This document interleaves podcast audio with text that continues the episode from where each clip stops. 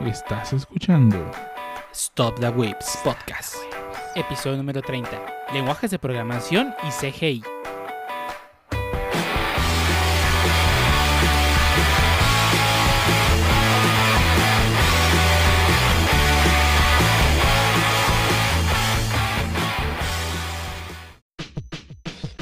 Bienvenidos a the Voice Podcast, episodio número 30, un podcast dedicado a hablar de anime, internet, hot manga, stories y demás cosas que interesan a whips, y el único podcast que cuenta más rápido los votos que Nevada. Eh, pues sí, porque somos más habitantes que allá. Y el día de hoy tenemos a mucha gente reunida en esta sala a discutir sobre los temas que pasaron esa semana y un poco de los temas que tenemos alocados. Además, tenemos como invitado especial al analista político de, de información macroeconómica, el famoso Ángel Lee. Empezamos contigo, Ángel. ¿Cómo has estado? Eh, muy bien, tal vez un poco ausente. Igual ya estuve en el podcast pasado, que si no lo escucharon fue un especial spooky. Y pues muy feliz de estar aquí de vuelta. Sí, algo, pues, se puede decir interesado en la política extranjera, sobre todo ahorita las elecciones. Eh, Fue una, es actualmente todavía no se acaba. Espero que ahorita que escuchen el podcast el día lunes ya tengan un resultado. fue un sub y baja. eh, ¿Quién ganó? se- Haz la, la premonición. Sí, Ah, pues yo pienso que Biden o, o Biden para los compas. Eh, Pero, bueno, eh, ¿Cómo se dice? Pues sí se llevó la contienda. Al principio, pues era muy clara pues su posible victoria. Luego Trump le dio la vuelta en varios estados. Texas y Florida fueron muy decisivos, dieron bastante puntos. Al final de cuentas, pues fueron cuatro estados los que quedaron como que en stand-by o en pendiente. Pues en, parte también por, por todas las broncas de los correos y votos que faltaban. Y pues sí, o sea, ya en más de un estado, tres de los cuatro, bueno, Alaska también, pero pues ese creo que no da puntos. Ya tres de los cuatro estados que están pendientes ya los tiene casi ganados Biden, sobre todo Nevada. Y creo que ya para el lunes, espero, ya tendríamos nuevo presidente de Estados Unidos y a ver qué nos trae de nuevo. Alaska sí da puntos, da tres puntos. Tampoco es como que fuera Puerto Rico. Ah, bueno, tres puntos, pero si gana no afecta para nada al No, Biden. ya, ya no afecta. Exacto, Ah. necesita los seis puntotes. Y pues sí, igual jugando y pasando el tiempo en esta pandemia. Ahora sí, ya más tiempo encerradito, pues porque botón rojo para los que conocen Jalisco. ¿Y tú, Yar, qué nos tienes de nuevo en, desde Tepic? Pues nada, básicamente eh, no fui un experto en política exterior y menos en la política estadounidense. Digo, no aprendí todo eso que tú aprendiste en un día. Pero... Una hora. Ah, ir, cierto. Re- re- re- recuerdo todavía a nuestro ana- analista, analista y politólogo Lee cuando nos decía, ya valió. Y luego, como una hora después, ya ganamos. Y luego, cinco minutos después, ya valió. Digo, eso puede demostrar lo sub y baja y, la emoción que tuvo él durante toda la semana. O la aburrición, no sé, esos de Pensilvania tardan más en, en armar su PC que en lo que yo descargo Warzone con el ancho de banda de Tepic. Pero, este, pues básicamente eh, la semana ha estado mm, relati- trabajo relativamente tranquila, cosas, bueno, procesos nuevos, no tan tediosos, quiero pensar, pero al final del día, pues cosas nuevas que tienen que implementar y hacer, ¿no? Am, también he estado jugando un poco de Warzone, obviamente. Poco. Sí, un poco. Ah, he estado jugando también un poco de Rocket League y relativamente poco. Y creo que no le he dado a los piratazos. Realmente sí extraño el Sea of Tips. Nadie se ha apuntado para el server, para agarrar el server de nosotros. Entonces, por lo pronto, esa parte está pausada. Pues na- nadie se apunta porque nadie puede, que son privados. Eh, pues exactamente, o sea, uno, que se apunten que quieren jugar. Nosotros conseguimos el server, esa era la idea. es beta privado. Sí, sí, no, te preocupes, no te preocupes. Ah, ah, ¿Tú la consigues? que José sí, lo sí, consigue, que tú consigas a la gente. Ah, yo consigo a la gente. Ah, ya, ya, ya. Ah, va, No, va, bueno, va, va. y de, de hecho también era para nuestros escuchas, pero no- como nadie se apuntó, Mm. quiero pensar que nadie quiso, entonces pasaremos a algo, espero, más, feliz, o, o una reseña más feliz que Pancho, cuando están los sobres de Genshin Impact. Entonces, ¿cuál es tu semana, Pancho? Pues una semana más sin Diluc, más que nada porque no he invocado, me estoy guardando todas las currencies para el próximo banner que va a salir junto con actualización 1.1 en unas semanas. Y pues esperemos que en eso sí me salga de perdido no repetido. No importa que no sea Deluxe, pero que no se repita Humber, ni Fischl, ni Kaella, ni todos los demás que no me importan. Pe- Pero Ah, no si se repiten los puedes mejorar. Sí, los puedes no- mejorar no- no experto. mejores skills. Pero aún así, Eh, si no te gusta el personaje, no tiene mucho chiste mejorarlo. Quiere decir que si aún tú lo tuvieras más roto no lo vas a usar porque no te gusta. Sí, así es, muy probablemente. Tiene sentido para mí. Y pues medio agüitado porque anoche se me formateó mi disco donde tenía bajados todos mis juegos por algún incidente con Black Mesa mientras bajaba Warzone. Creo que ese cliente de Blizzard sí consume mucho I.O. del disco duro, así que asumo que ese fue el problema y pues yo lo reseteé y se formateó todo. Pero no, no perdí nada que no pueda recuperar. Lo bueno es que todo lo tengo en el M2 de mi PC. Lo bueno es que todos los juegos ya guardan en cloud casi, o casi todos. También, si no, sí me agüitaba. tanto. Ah, ¿Ya está Nintendo? Ajá. Sí, Ah. sí, guarda siempre y cuando tengas la suscripción Sí, online. Si tienes no me que pagar, equivoco. obviamente. Si tienes dinero, sí, si no, no. Ah, Como todo en esta capitalista vida. Anime de Ninja, ¿cómo has estado? Bien, sí, no hubo piratazos, sí estoy agüitado por eso. Y sobre todo porque hay un nuevo evento y sí quiero sacar los perks del... ¿Y te Bueno, no salgan son, después del podcast? no son perks, son... Bueno, si no, sabes, si no han jugado Sea of Thieves, no hay, no hay perks, todo es estético. Más bien las- skins, ¿no? Los nuevos skins, sí, es la palabra que buscaba, gracias.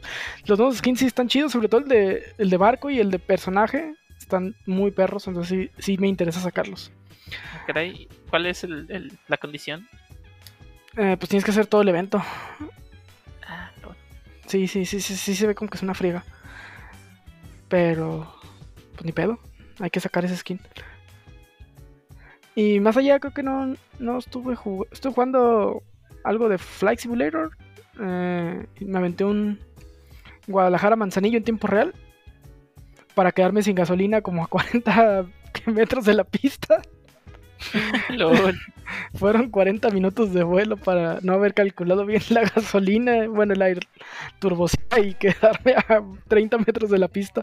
Sí aterricé, aterricé en el... ¿Cómo se llama? En- ¿En, la pista, ¿En el tren de aterrizaje? no, no, en el... La zona previa. Es en la zona previa al- a la pista, pues, ahí en la tierra. Ah, lol. Este, pero pues ya no, no alcancé pista. Pero está, está, estuvo- le han, mejorado varias cosas. El performance ya lo siento mucho mejor de Microsoft Flight Simulator. Ya no lo siento tan pesado. Ya no, no tuve ningún. Bueno, hubiera sido muy triste que hubiera tenido un, un crash ahí a medio vuelo. Eh, el menú ya no se siente tan pesado. Si recuerdan los que lo abrieron, bueno, los que lo descargaron para hacer benchmark los primeros días, el menú pesaba. Hasta el menú tardaba en cargar un chorro. Ya no siento que tarde tanto. Entonces creo que sí le han, sí le han estado metiendo los compas de Microsoft al, al juego y sobre todo al performance. ¿Tú, Choto, qué tal? Armando su compu. Por eso no contesta. Sí. Pues sí, es correcto. Eh, ahora me estoy armando una compu que compré hoy mismo. Porque pues ayer salieron los eh, nuevos Ryzen, que a los cuales ya le estaba echando el ojo desde antes. Y eh, justo ayer que vi los reviews, dije, sí, creo que creo que me iré por AMD. La verdad es que hicieron muy buen trabajo. eh, y prueba de ello es todos los diferentes reviews que hay ahorita en internet que pueden checar y pues, prácticamente todos dicen o concluyen lo mismo. Una duda, Choto, ¿no? ¿Estás armando tu PC en el centro? Porque escucho patrullas y... Ah, eh, Lo, lo que no Eh, sabes es no. cómo consiguió esas piezas, ¿eh? Por eso escuché agitado, estaba corriendo. Ah, este, por, por eso no contestaba. Ah, Eh. es que eh, sí, estoy armando la compu. me tuve que esconder aquí en un arbusto eh, para que pasaran las patrullas de lado. Pero-. Ándale, así mero. A pesar de que vieron que me aventé.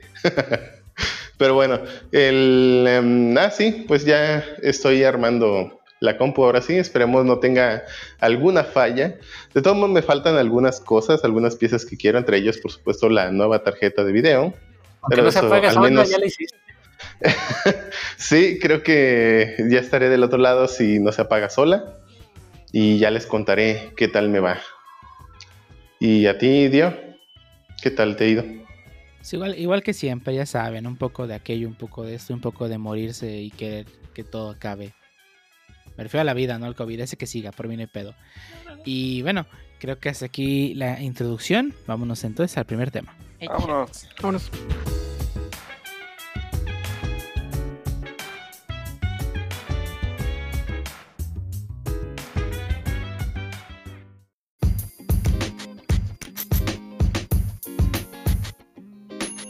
Y ahora estamos en el primer tema de este podcast, donde esta semana vamos a hablar sobre lenguajes de programación. Y específicamente el tema va a estar enfocado a lenguajes de programación más odiados y también los más amados. Y cuáles consideramos que son los mejores, no solamente, eh, no hablando de, de tal cual de, de- en performance, porque eso ya depende del- de lo que esté detrás del, del lenguaje, si es un lenguaje interpretado, compilado, lo que sea, sino tal cual específicamente en la parte a la hora al momento de escribirlo qué tan o qué tanto odias un lenguaje o qué tanto lo, lo amas dependiendo de qué tanto te agrade al momento de escribirlo y no sé si ustedes tengan alguno con el que quieran empezar o le empezamos a tirar hate a PHP desde el inicio y, que, y por qué odiamos PHP El, el odiado HTML. HTML no es un lenguaje de programación Y programar HTML, patento. ya sé. La- las opiniones individuales de cada persona de Startup Voice que no representan la idea ya pues Un, programa, un pobre programador que. No diré nombres, pero si nos escucha, saludos. Que nos presumió que, ya, que ahora sí ya sabía HTML. Ah, perro. Pues, pues, No no, se la- No se le acabó. no, pues sí. Bueno, a mí me gustaría contar mi experiencia universitaria, ya que pues yo cuando entré a la universidad tenía pues conocimientos de computación, pero yo creo que básicos. Eh, inicié, de hecho pensaba cuando entré a la universidad que me iban a enseñar a usar Word, Excel y PowerPoint, y tómala, pues no. la verdad me gustó mucho, eh, yo empecé a aprender a No, programar. a mí sí, a mí sí, yo sí tuve una clase de, de- de- donde enseñaron Office. ¿eh? A ¿Qué mí no la tuvieron todos? No. A mí hasta me dieron un certificado pirata. De, ya- No. de ya, de ya sabe Office. Ah, bueno. No, o sea, es que, o sea, sí sabía que era relacionado a las computadoras, pero no tenía, sinceramente, la noción de me van a poner a programar algo. Yo pensaba que era oh, cómo usar la máquina, cómo configurarla o algo así. Y Y hace bases de datos en Excel, el compa. no, y de hecho, pues donde aprendí con el lenguaje que me enseñé en sus tiempos, o era pues eh, más usado en esa universidad para enseñar a los alumnos, era C, C.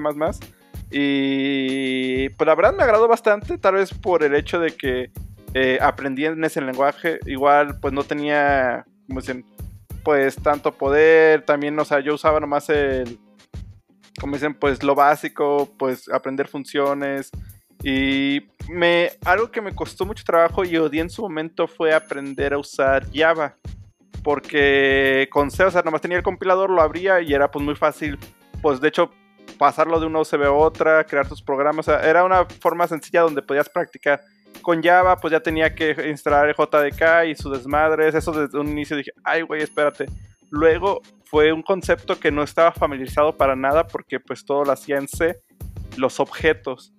El, concepto de objeto, yo- recuerdo que pasé esa materia, pero, o sea, nos dejaron un proyecto al final y funcionaba. El profe nos dijo, mira, pues los voy a pasar porque funcionan, pero no- realmente no están aplicando eh, lo que viene siendo orientado a objetos en este, en, esta, en este proyecto. Y yo decía, no, pero pues, oye, mira, estoy, todo funciona. Tenía mi mega main, como dicen, y pues todo, todo lo ejecutaba y tenía pues supuestamente mis clases, pero no estaba realmente utilizando o aprovechando eh, lo orientado a objetos. En su momento, pues lo llegué, como dicen, pues a odiar por eso, como que el concepto no me quedó muy claro al inicio. Poco a poco fui aprendiendo pues un poco más, o, o sea, y ver el potencial, todas las funciones que tiene. Y pues sí, o sea, yo creo que fue cuestión de irle agarrando gusto, pero sí, no, no se me olvida la primera experiencia que tuve de Java, la primera vez.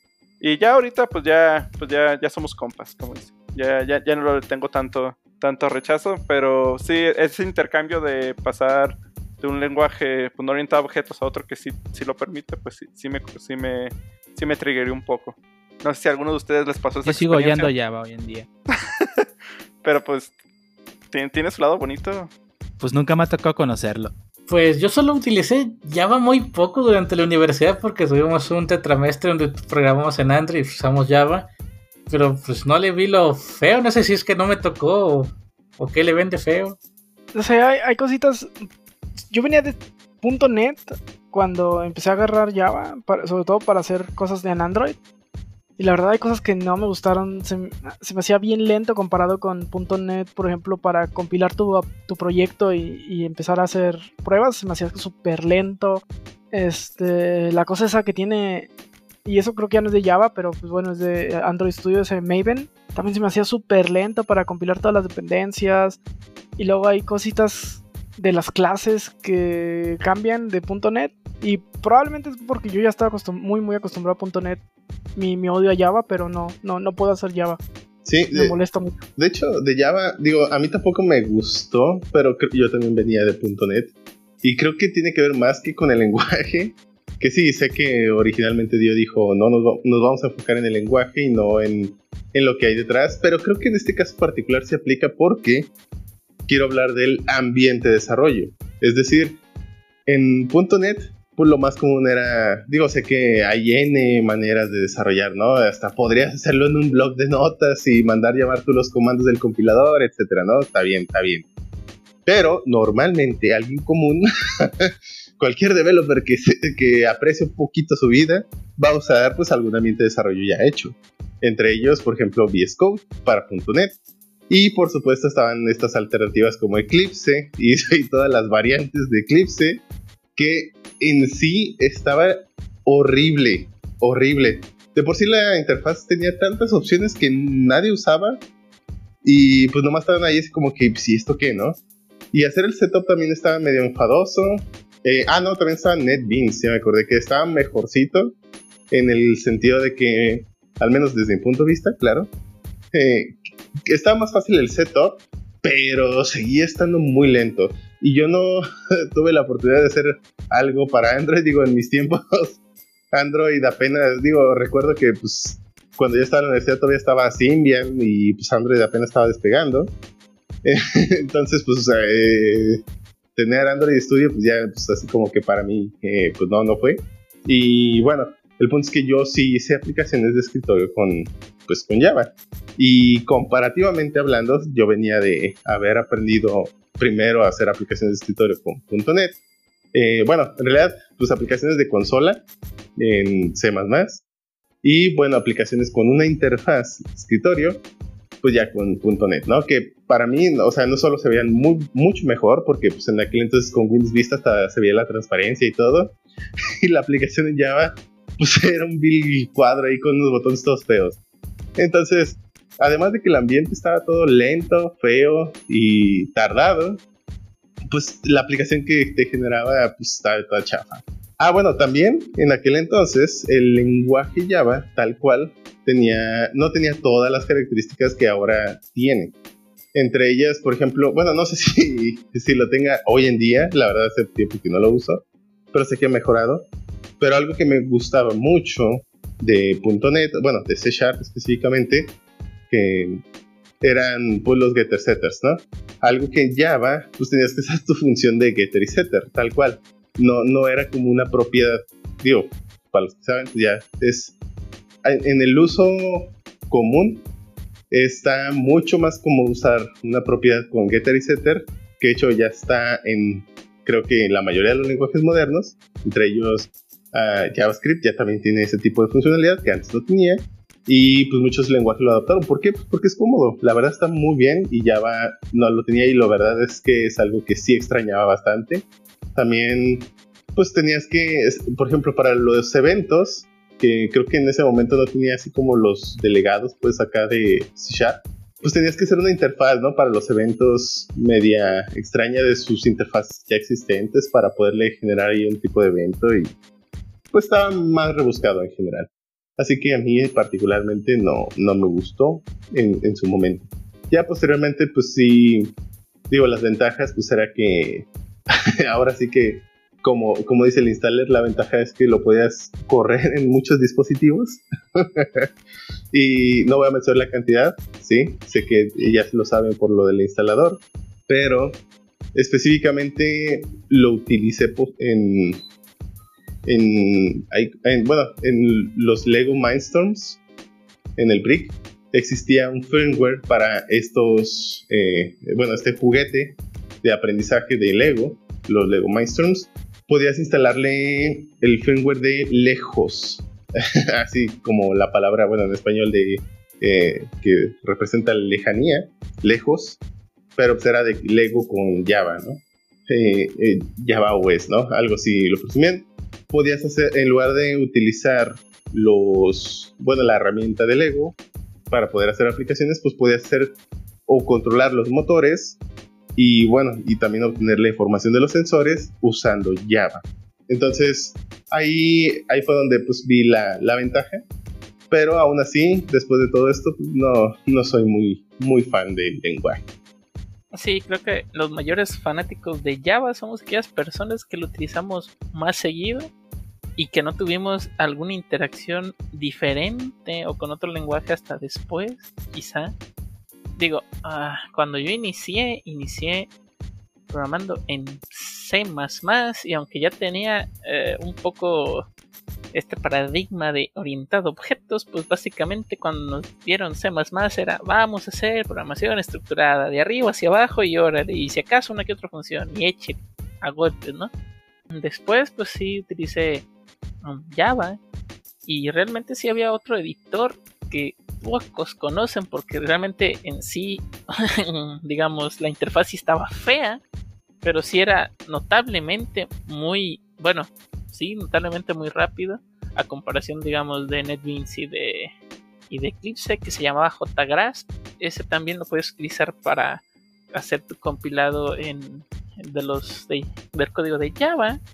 Y pues realmente a mí sí me agradó porque ha comparado con, pues creo que muy similar a los otros casos, o sea, venía de programas consoleros y el otro primer programa que me hace sacar interfaces gráficas, aunque ya después vas viendo otros, dices, no manches, es un brinco enorme, ya después vas, este, obviamente encontrando más lenguajes, vas viendo que cada uno tiene su, su pro y su contra, pero pues en lo personal no, no, no odio Java, de hecho pues ha sido el lenguaje que más he utilizado, no quiere decir que sea un experto, obviamente, porque ya, creo que tenemos que delimitar esa línea en lo he utilizado o lo he usado mucho a realmente soy un experto. Puedes haberlo utilizado 20 años y aún así no sabes nada. Entonces, en mi poca experiencia ahí, puedo decir que no está mal. Sí, sí, efectivamente es muy lento. Si hacíamos este, ciertos programas, ah, inclusive en comparativas de el mismo algoritmo, digamos que hacíamos un burbuja y le metíamos un montón de elementos y lo poníamos a buscar y más o menos checábamos el tiempo de ejecución, el tiempo de ejecución en Java en un burbuja que de por sí ya es muy alto, a comparado uno en, en C++ era ridículamente alto.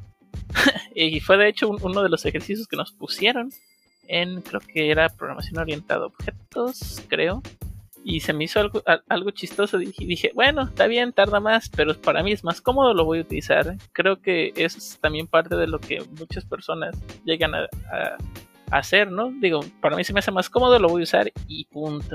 Fuera de eso, sí, a mí me tocó utilizar un poco Java para Android. A mí sí me sí alcancé a tener una pequeña materia de dispositivos móviles. Aunque pues creo que era cuando el Android andaba rondando, no me acuerdo si era el 3 o el 4 el que andaba rondando por ahí. Y pues sí, digo, um, tenía su división en el XML y luego ya tu clase en Java para empezar a hacer tus movimientos. Y aún así tenía variantes, no era el Java Java que yo conocía, digamos, para escritorio, sino algunas pequeñas cosas sí cambiaban en la versión móvil. Y ya después, pues, adoptaron Kotlin, que creo que pues fue mejor. Realmente esa variante móvil de Java eh, si venías de Java sí te tripeabas un poco porque decías, ah, voy a hacer esto y, ah, no, es que aquí no se llama, sí se llama, ah, bueno, está bien. Te apures cuando no venías de Java también, No, sí, sí, sí, pues, pero obviamente cuando no vienes de, un lenguaje pues te hace más difícil, pero no sé, por ejemplo, voy, no, no, es, no es exactamente, porque no lo recuerdo, pero por ponerte un ejemplo, ¿no? Poníamos a lo mejor en Java integer.parseIn, ¿no? Y a lo mejor allá nomás tenías que poner el objeto y punto parse int y ya. Y es exactamente lo mismo y tú estabas acostumbrado a toda la otra línea de código, ya cuando llegabas, ah, no es que aquí no es así, ah, cierto, tienes que hacer esto. Y entonces pues de repente tardabas más, pero digo, es porque pues era mm, diferencias pequeñas. Ah, realmente no le tengo odio. Ah, de hecho, sigue este, de repente la gente pidiendo Javas. De hecho, se dice que si levantas una piedra aparecen Javas por donde sea. Puede ser que sí, Javas buenos, este, no sé. Digo, yo no me considero Java bueno.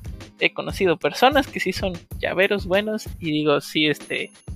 Es este. muy diferente utilizar Java simplemente para hacer tus aplicaciones de escritorio, mover ciertos arreglos allá, meterle este más tipos de, de cosas, ¿no?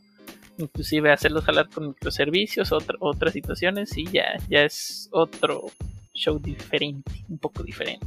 Ah, después creo que me topé con...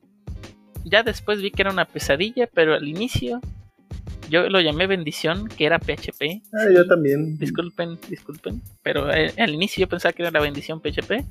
Ah, cuando recién empezábamos a ver diseños de páginas web, e, e, éramos tan ingenuos.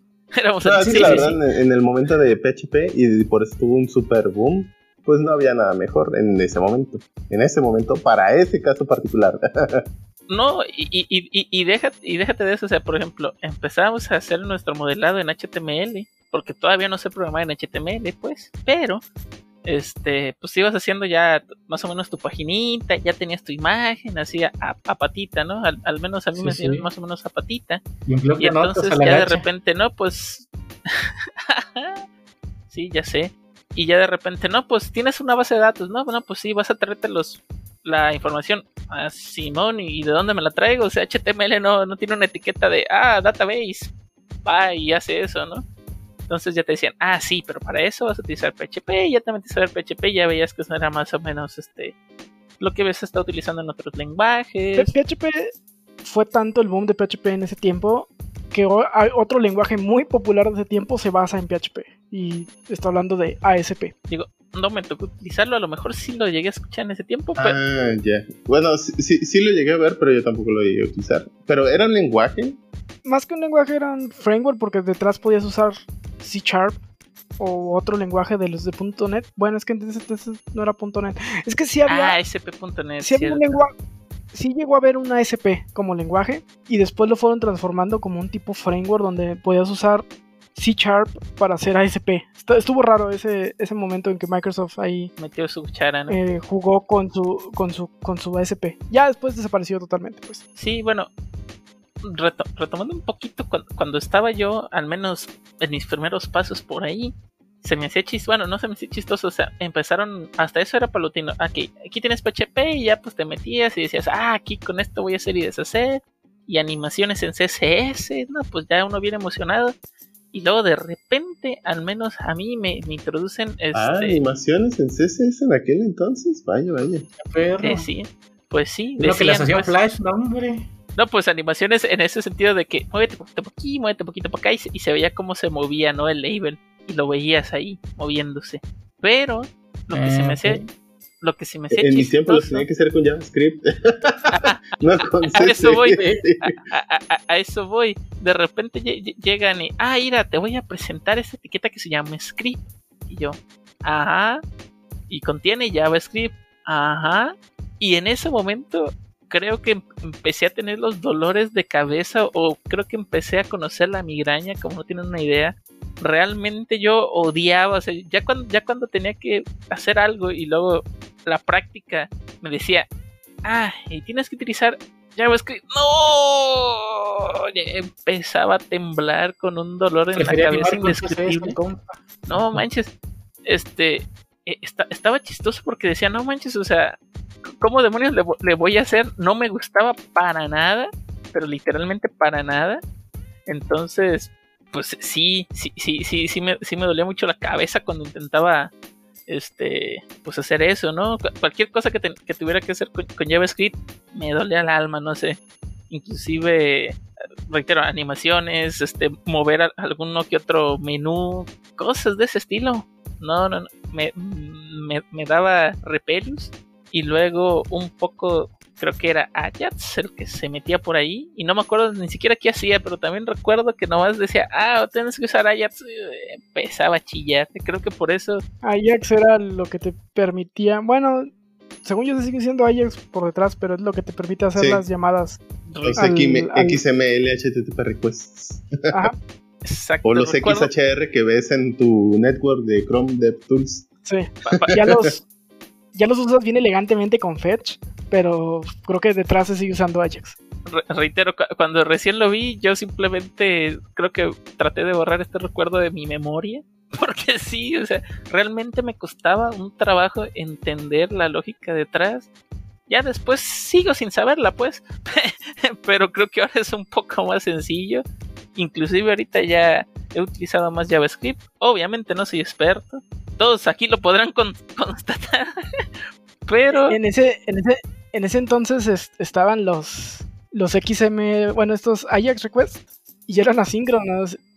Y era un pedo manejar la sincronicidad antes de las promesas. Y en ese tiempo no había promesas. Y aparte, o sea, digo, a mí no me había...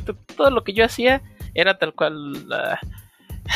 pues síncrono, ¿no? Haces esto, haces esto. Pasabas- y luego llega- pasabas exactamente, llegas a, eso nuevo y entonces pues... ah, ta, ta, ta, ta, ta. Le pasabas el flag de, de síncrono al, al request y ya. Sí, no, no, no, me explotaba la cabeza. Sí, tenías, tenías que hacer esos trucazos porque no manches. Y, y el usuario es, ¡ay, se trabó todo!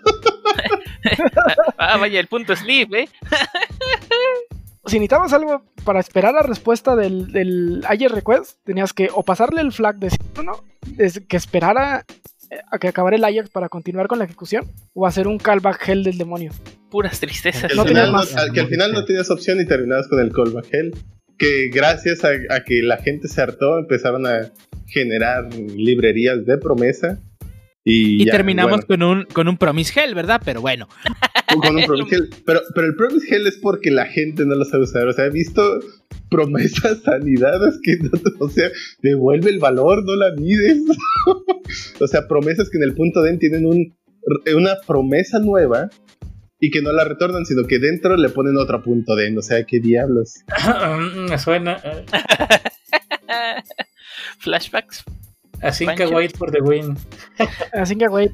Y luego async await afuera. Y afuera de async await. Await, y await await, afuera de ese huevo. async await, await, await, await. Sí, di- digo, a- al menos en mi experiencia inicial, este, sí me dio repelos. De, de hecho, ya después en el mercado laboral, cuan- cuando, recién, ah, más bien ahora que recién entré a este otro proyecto en el que estoy, cuando me dijeron, ah, bueno, está bien, ta, ta, ta, aquí usamos JavaScript, boom. Creo que fue la primera vez que empecé a sudar frío, literal. Dije, no manches, esta cosa de nuevo. Y luego ya cuando volví a entrar dije, ah, espérate, espérate, espérate, esto sí me gusta, ya, ya está diferente. Creo que también fue, reitero, la primera impresión. Creo que si me hubieran dicho y no me hubiera entrado a No, trabajar no, otra no creo que haya vez. sido la primera impresión porque sí estaba feo antes. Sí, sí, sí. Ha sí, cambiado acuerdo. muchísimo y para mejor. Bueno, de- Creo que es, la- es la- es el mismo- es el mismo problema que mucha gente tiene con PHP. No es lo mismo el PHP 3 que usaron a PHP 7. ah, ¿me estás diciendo Digo- que esto es mejor? Sí, Pues es mejor, Sí. no manches. Digo, no, no tiene nada que ver. Yo, yo usé PHP desde la versión 2 y estás hablando de literalmente otro lenguaje. sí, digo que si bien nos han quitado el estigma de usar el signo de, de currency para las variables, las flechas para llamar y los métodos con nombres raros como explode. Eh, Pero pues ya se ha mejorado bastante, pues. Sí, en, todos los, en todos los putos lenguajes se llama split. ¿Por qué haga explode? Pues, ¿Por qué no? Literal, el, tipo es mi lenguaje y le pongo lo como yo quiera. Y aquí se llama Explode. y, el join se, y el join se llama implode. Ah, sí. Cosas de la vida. Pero, No, pero pero sí, sí, sí evolucionó muy, muy diferente. sí, Tanto JavaScript como PHP. Sí, reitero, o sea, yo después de eso no volví a tocar JavaScript. Obviamente no me habían quedado ganas. Y por eso cre- creo que pues los, que ya han usado más JavaScript, pues, pues sí se conocen su, su cronología o, saben más o menos los cambios que pasó. Entonces yo cuando regreso, digamos, a retomar JavaScript, dije, a ver, a ver, a ver, esto es- si está diferente a, a lo que yo conocí, o más bien se parece más a lo que yo he utilizado. A ver, entonces la transición en ciertas cosas no me tomó tanto tiempo. Sigo teniendo uno que otro problema todavía. Pero, digo, ya me acostumbré más. Digo, no puedo decir que lo odio. Como al inicio, como antes decía, no manches, JavaScript, nah, pf, sácate de ahí. ¿No lo usaste con jQuery, que tuvo también su boom junto con PHP, me acuerdo? Que si bien no lo hacía súper bonito como está ahorita, lo hacía menos feo el JavaScript. Yo lo usé con mucho con jQuery. jQuery no, Hice- no hice recuerdo, muchas- puede ser que sí. Hice muchas, muchas apps Sí. en esa empresa de logo azul y con letras blancas. Todavía con jQuery porque, sobre todo porque yo hacía muchas customizaciones. Siempre me ha tocado hacer customizaciones. Está madre.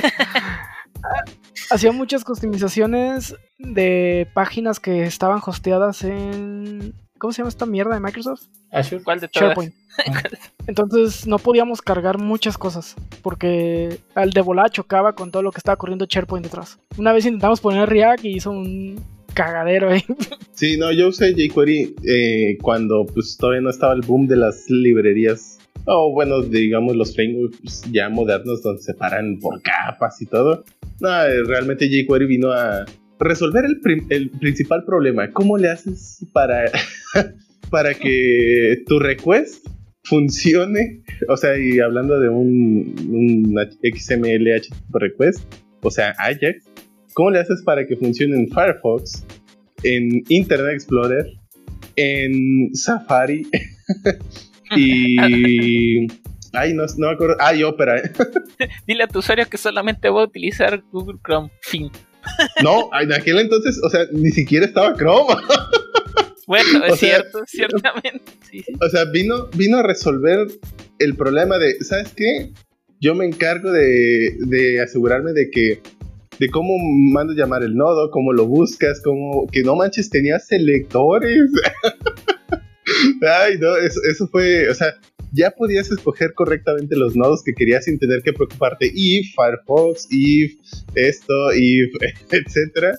Además de muchas otras cosas lo cual simplificó muchísimo el trabajo y eso fue parte de las primeras cosas que creo yo hicieron que jQuery se volviera tan popular. Obviamente jQuery creció muy bien, realmente eh, empezaron a agregar cada vez más funcionalidades bien útiles hicieron que el web se volviera dinámico. O sea, el poder hacer que funcionara un ajax.get y dentro un selector.html y ahí le pones todo el contenido que llegó y, a- hacer que la, carga de cierto, de cierto elemento hubiera, se- sea dinámico sin tener que usar iframes, porque también era un show, eh, porque cada iframe era como un mini navegador y bueno, era un problema. Porque pues no puedes comunicar entre... No era fácil comunicar entre iframes y otras cosas. Entonces, jQuery realmente simplificó cómo... Bueno, hizo que fuera fácil poder hacer eso. Entonces el web, gracias a jQuery, se empezó a volver muy dinámico. Ya no eran simple páginas estáticas, que de hecho, gracias a PHP, con los templates y bueno, y todo lo que hizo, eh, por supuesto, pues teníamos aplicaciones ya, o sea, ya no solo eran páginas estáticas, sino que teníamos un poquito más de interacción, pero no eran tan dinámicas como para, eh, bueno, como con lo que hacías con jQuery, ¿no? O sea, en PHP pues obviamente estaba limitado al server de, ok, da clic el usuario, tengo que refrescar para poder darle una actualización. Con jQuery no, podía refrescar en tiempo real, eh, no sé, noticias o cosas así. Entonces lo volvió muy dinámico. Tanto es el ejemplo que muchas apps que ahorita vemos normales en, en web, pues no eran normales ese tiempo. Para Ajá. tratar de tener esas aplicaciones tan dinámicas, tienes que bajar una versión de escritorio, como era MSN Messenger, Sí, puede ser. que pues, no tenías una, apli- una aplicación Sí, web, sí. porque no se podía. O sea, Sí. todas las prestaciones que te daban en escritorio no las podías tener en web. Sí, no, o bueno, era más fácil tenerlas en... Digo, es cierto, había, había cosas que no, por ejemplo, los sockets, que pues tal cual si querías algo con sockets, pues no, no ibas a poder, ¿no? Pero, por ejemplo, noticias, pues recuerdo que había, era común ver scripts de, ah, pues actualízate cada 10 segundos, ¿no? Y, o cosas de estilo. Eh, y, y tenía cierto dinamismo, pero es cierto, no, no, no ibas a poder tener exactamente lo mismo. Y recuerdo que la primera vez que Facebook, recuerdo haber leído un artículo sobre cómo Facebook intentó darle ese, mm, digamos, lo real time a su Facebook, o sea, su aplicación principal. Eh, utilizaban un superscript que le llamaban como Pick Pipe, algo así, que básicamente era un, un tal cual preguntar cada segundo si había datos nuevos y tenían obviamente sus propias optimizaciones tanto en el backend como en el frontend y de ahí redistribuía hacia el resto de la aplicación. Y, y, y, bueno, mucho de ese trabajo se trasladó a tener ahora pues WebSockets, ¿no? Que finalmente sucedieron y ya simplificó mucho y ya por eso casi no vemos aplicaciones de escritorio en, en muchos lados, ¿no? O las de escritorio son web, las de web nomás ahí. Porteadas. Ah, sí. Ahora, ahí con Electron. Ah, sí, también. Que digo, ese, ese, ese, también es otro asunto. Digo, que aunque bueno, vamos a regresar un poquito, digo, creo que ya nos desviamos mucho de, de lenguajes a librerías y ambientes. Sí, qué bueno que dijiste, porque ya iba a llegar a Bootstrap, pero bueno. ah, Bootstrap, porque necesitamos un programa de puro Bootstrap. Igual. Ah, sí. Eh, ah, que por cierto salió uno nuevo, ¿no? Hace poco, algo así. Cinco. Sí, lo estuve, estuve haciendo unas cosillas ahí de prueba y, y le puse Bootstrap 5 nomás para calarlo. ¿Y qué tal? Está. Es, es Bootstrap, no ha cambiado nada. Sigue siendo Bootstrap. si funciona, Sigue no siendo... lo rompas. Sí, de hecho, eh, aplican mucho si funciona, no, lo, lo rompas. Lo único que me gustó de este Bootstrap 5 es que ya no requieres jQuery. Si, si, muchas cosas que antes a huevo requería que, que tuvieras ahí tu instancia de jQuery dentro de tu página, ya lo requiere. Creo que solo para dos, tres features que dejaron ahí que todavía es un mouse tener jQuery. Muchas de las animaciones ya suceden en CSS, por lo que tampoco ya no necesitas agregar ninguna otra librería de JavaScript ni su, ni su librería propia de JavaScript, lo cual se me hizo bastante chido. Pero más allá, mismos componentes, bonitos, ya no se ven tan, tan modernos como se veían hace 15 años tal vez. Pero pues sigue siendo Bootstrap y sigue siendo una buena opción para hacer un maquetado en China, ¿no? Sí, sigue sirviendo para lo que fue diseñado, para ser maquetados en China. Y, y, aunque muchos todavía lo usan para su aplicación completa, ¿verdad? Pero, ¿qué vamos a hacer? Pero volviendo al tema de los lenguajes, creo que, creo que ya le echamos mucha tierra a muchos lenguajes. y creo que es momento para empezar a hablar bien de algunos. Voy a hablar de, de un amor-odio que tengo entonces. Voy a empezar con Ruby. Ah, yo también lo amo, yo también lo odio, ¿cómo supiste? Mil. Este, es un lenguaje, cuando vienes de otro lenguaje, es muy complicado porque se escribe bien diferente a muchos lenguajes, güey. Hay, cosas que yo entiendo la, la, idea que tenían ellos de hacer un lenguaje que se escribiera como si estuvieras escribiendo inglés, pero es que ningún lenguaje se escribe como se escribe Ruby. La otra vez me acuerdo que a un, uno de nuestros compañeros de trabajo que, que escribe, está más acostumbrado a escribir JavaScript, le enseñé una línea de, de Ruby. Dime qué es aquí. Eh, no, no sé. Y lo único que estaba haciendo era que a un hash le agregaba un elemento solo si no sucedía esa condición. Y todo eso dentro de una línea. Ah, las asignaciones con condición al final. Sí, y el, el, el, esos típicos yesen. y el pool, el pool al hash que solo son dos, dos este, mayor que. Si son dos mayor que o dos menor que, no me acuerdo. Son creo que cuando menor sí, que, no cuando le vas a meter otro un hash. Sí, que asignas un elemento, un hash. Sí, es como si bueno, más bien aquí adentro, así, literal, dos flechitas, sí. así de. Dos flechitas, ¿verdad? Sí, sí. sí. Es un push, pues. Uh -huh, el push. JavaScript sería un push. Sí, yo también lo, lo amodio a Ruby. El primer código que tiré en toda mi vida fue Ruby. No sabía ni qué estaba haciendo, pero ya muy apenas sabía inglés también. Fue en mis inicios. Lo usé con RPG Maker XP. Y pues era un. No, no es ni framework ni librería, es un sistemita que se montaron ellos ya hecho en Ruby para hacer juegos. Y pues supe que, supe que estaba haciendo y que jalaba. Porque Ruby es sencillo de aprender y es sencillo de escribir siempre y cuando no vengas de otro. Eso es por lo que me gustó. Sin haber sido por Ruby, yo tal vez no hubiera sido developer. Y pues ahora que ya me gusta más .NET, C Sharp, pues ahora que veo Ruby, no me disgusta, pero siempre me da esa sensación de le faltan sus curly braces, le faltan paréntesis, le faltan caracteres a esta cosa. Su sintaxis está algo rara en, en veces. Esas asignaciones de asigna esta variable, pero solo si se cumple esta condición. No es un if y luego la declaras dentro, ¿no? La declaración depende de la condición completamente. Está chido y no chido a la vez. No te preocupes, Pancho. Además, en nuestro primer programa todos hacíamos código sin saber lo que estábamos haciendo. Pero sí, Ah, digo. sí, ya tiene creo que 6, 7 años de mi código, no recuerdo. Ya, buen rato. De hecho, ahorita tu historia, me ahorita que dijiste que le faltan llaves y todo eso, recuerdo que a mí me habían dejado en una materia que se llama lenguajes y autómatas, que otros la conocen como compiladores, que realmente es materia de compiladores. Nos dijeron, ah, ¿saben qué? Van a tener que hacer su propio analizador léxico y sintáctico. Y vamos a terminar con el semántico. Y así como de, ah, bueno, ya te explican todo ese show detrás, ¿no? Pero recuerdo que cuando tenía que hacer el análisis léxico, ah, easy peasy, vemos, a ver, a ti te va a tocar hacer el, el, administrador léxico de, bueno, todo el compilador de Python. Y entonces yo así como de, bueno, a ver, ¿y, qué es Python? Ya empiezas a meter, ok, palabras reservadas, ta, ta, ta, chido. Administrador léxico sin problemas. Cuando ya pasas ahora sí al sintáctico y al semántico, fue un dolor de cabeza de que demonios, pero esta cosa se va con sangría. ¿Cómo demonios voy a saber? Este, que esto pertenece aquí, tengo que checar la sangría y si este no fue por, este, no sé, por tab, si fue por espacio, espacio, espacio, ¿cómo voy a saber que estoy perfectamente alineado? Recuerdo que esa vez realmente hicimos trampa. este, tal cual le, le, dijimos al profesor, profe, la neta, a esto no lo entendemos cómo lo vamos a hacer, entonces le vamos a poner llaves y paréntesis. ¿Está de acuerdo? Sí, está bien, háganlo así yo también estoy de acuerdo. Y yo así, yo así como, es todo, profe, sabía que no me podía defraudar. Y solamente así pudimos sacar la práctica. Pero realmente, o sea, recuerdo que ahí empezó así como un pequeño dislike de que, ah, rayos, o sea, porque sí me metí a, ver más o menos cómo funcionaba. Nunca he hecho algún programa en Python, Python así.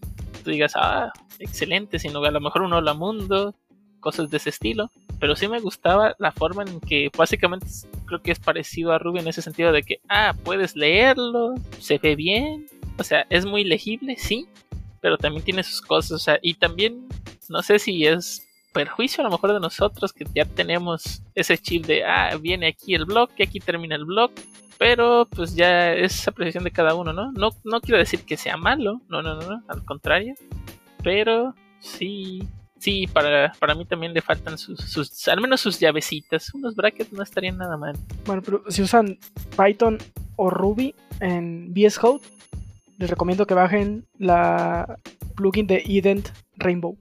Salva vidas. Para ah, sí, sí. Esa cosa es un must, no manches. O sea, ¿me estás diciendo que ese no es un nice to have? ¿Ya es un must? Sí, ese sí es. Sí. El ident sí, sí, sí, tira paro, bien chido, porque te, te, ilumina los, los, cada columna del, de la identación de un color diferente.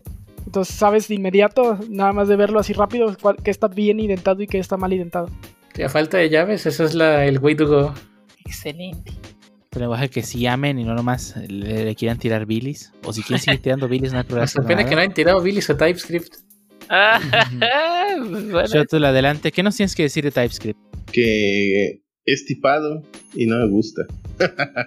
no, bueno, en general digo, TypeScript realmente no, realmente no tengo una opinión real al respecto porque no he tenido la oportunidad de hacerlo, perdón, de haberlo usado bien. Así que mm, me reservo un tanto mis comentarios. Sin embargo, digo, yo venía de C Sharp y luego me moví más hacia JavaScript, por ejemplo. Y sinceramente, eh, la flexibilidad que me da JavaScript, bueno, en general el que no sea tipado, me ha gustado mucho. Por supuesto, eso viene con muchos otros problemas si no eres lo suficientemente, eh, ¿cómo se dice? Como, bueno, si no revisas correctamente lo que estás haciendo, pues es común, ¿no? Que se te escapen cosas porque pues no es tipado y no te avisa. Y obviamente tu editor. ¿Un define qué? Exactamente. Entonces, como no es tipado y obviamente no tiene manera de saber tu editor y o lo que sea que estés usando, de dónde viene o cómo viene o exactamente cómo suceden las cosas, eh, ese es un, uno de los problemas con JavaScript, ¿no? Eh, y que puede ser complicado para pues, principiantes eh, o bueno, gente que está iniciando la programación, pues darte cuenta que tienes que estar considerando muchísimas cosas o muchos factores, ¿no? Además está también el asunto de que, pues principalmente al menos para la, lo web, idealmente pues todo debe ser asíncrono porque pues ya sabes que tienes todo el navegador, así que es eh, otros lenguajes realmente tú puedes perfectamente asumir que bueno, asumir no, sino suponer que pues todo es síncrono y, y ya, ¿no? Pero en el caso de JavaScript hay muchas funciones nativas que son asíncronas y, y no te das cuenta. o bueno, al principio, por ejemplo, yo, mm, al, principio que estaba con JavaScript, pues había cosas que, digo, hasta cierto punto, implícitamente entiendes que pues suceden en un tiempo posterior, pero no te das cuenta cómo, ¿no? O sea, porque había cosas que suceden en un tiempo posterior, por ejemplo, con, con C Sharp, con los enumerators, ¿no? que bueno, JavaScript tiene los generators, que es lo mismo, básicamente, pero que, no, pero que sigue siendo síncrono. O sea, puedes ejecutar una función de eventualmente, pero sigue siendo la misma, pero se queda en ese estado. Pero hay otras funciones que pues no son así, como el set timeout, el, el bueno, los set time algo, eh, bueno, set interval más bien. Y por supuesto todos los requests, ¿no? Obviamente si estás haciendo alguna aplicación web, pues muy seguramente vas a tener que comunicar algo hacia el o consumir algún servicio y pues ahí empieza la estás forzado a que sea síncrono y pues es algo que al menos yo venía haciendo aplicaciones de escritorio y si bien llegué a usar hilos en C Sharp y pues tenías que declararlos tú forzosamente y todo y tenías el control absoluto pues acá no acá es veías el request y acá y, y, cómo me entero, ¿no? O sea, no, no está, ¿dónde está el begin? Eh, ¿Cómo se llama el método ese?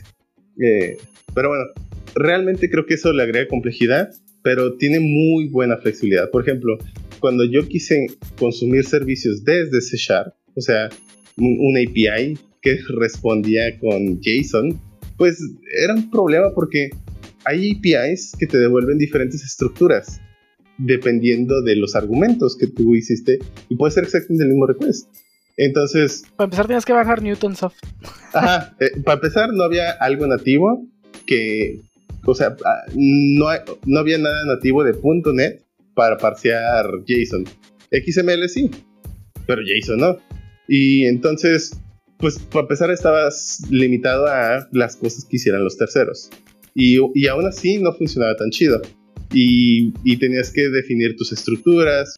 Y pues eso para mí, eh, y digo, entiendo que tiene ciertas ventajas el que sea tipado, pero al mismo tiempo te quita, o sea, cualquier modificación, por más ligera que sea, tienes que hacer muchos ajustes en varios archivos.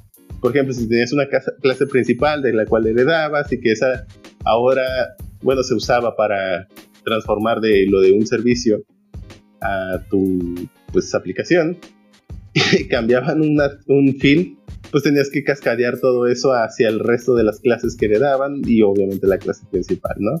Entonces lo vuelve medio molesto para mí y no lo siento tan flexible. Por ejemplo, si bien ya C Sharp para ese entonces, ya cuando salió la versión 4.0 de .NET, que hubo algunas mejoras también con C Sharp, bueno, no me acuerdo si fue por eso o no, pero bueno, ya por ahí en esas fechas, pues ya fue cuando también vi que pues tenías lo, o bueno, entendí que podías manejar lo de los delegados como si, si fueran funciones pues de JavaScript, ¿no? Y, y, eso también es útil, ¿no? O sea, el cómo te da esa flexibilidad de generar funciones o lambdas o lo que sea al vuelo para mm, pues diferentes propósitos. Realmente creo que es muy flexible JavaScript en ese aspecto y por eso me gusta mucho realmente me gusta esa flexibilidad.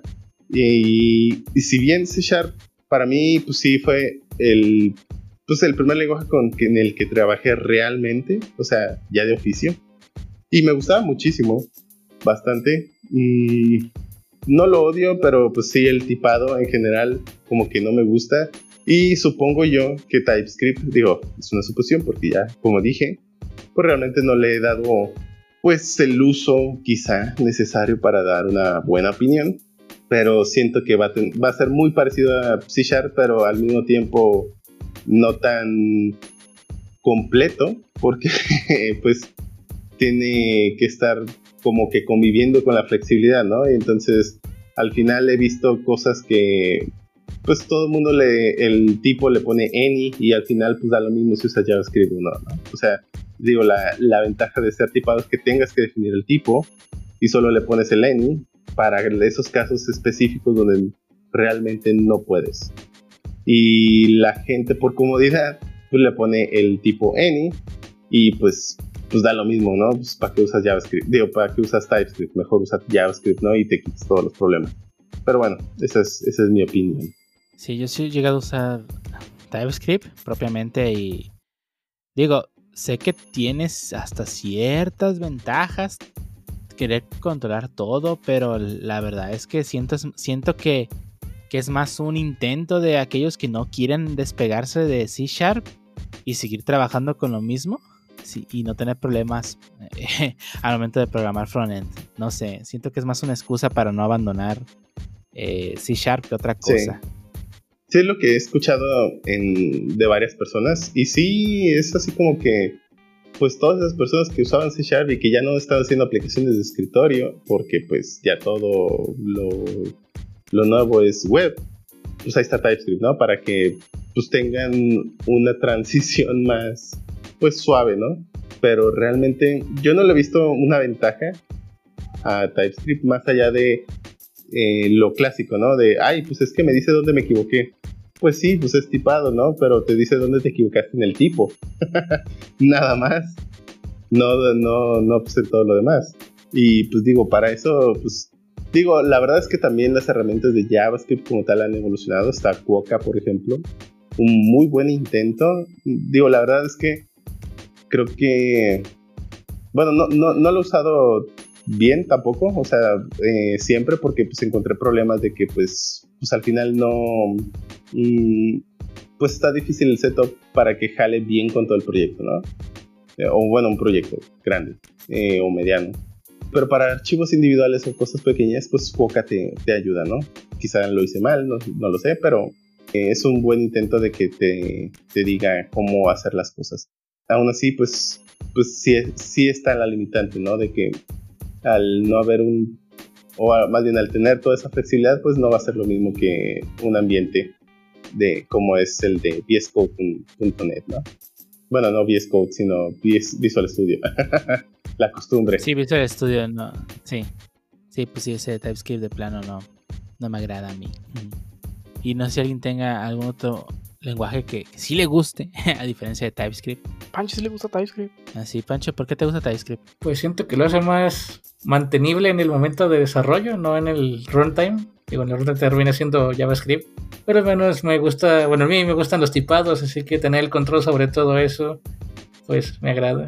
Y pues es mucho más intuitivo ver un tipo que ir a ver los docs y buscar qué significa la variable Pancho, pues. A que si Pancho es de tipo booleano, pues ya me da más idea. Eso sí, eso se soluciona muy bien si cada función haces tu doc y simplemente haces un over, un crossover sobre la variable y ya te lo puede traer en Sí. vez de que te diga any. Si lo vas, o sea, si realmente eh, sabes que, que eso siempre te va a devolver un booleano, pues total, documentalo y así por si alguien más llega a llegar, llega y no te pasa lo que te pancho. O sea, si entiendes Que le hacen y documentan. cómo Ah, no, bueno. yo sí documento. Pero ese también es de, ¿Por qué? de- ¿Cómo que para qué? No, bueno. ¿Cómo que para qué? Pues para que no te pase eso y tengas que estar viendo qué es. Si ya sabes que es booleano y se va a mover por todo lado booleano, ponle, a ver, arroba, aquí está mi variable, es esto. Inclusive le puedes poner, te va a retornar un booleano. Y si no sabe que es un booleano, te va a retornar un true un false. Ya si no sabe que es un true o false, ya, ya.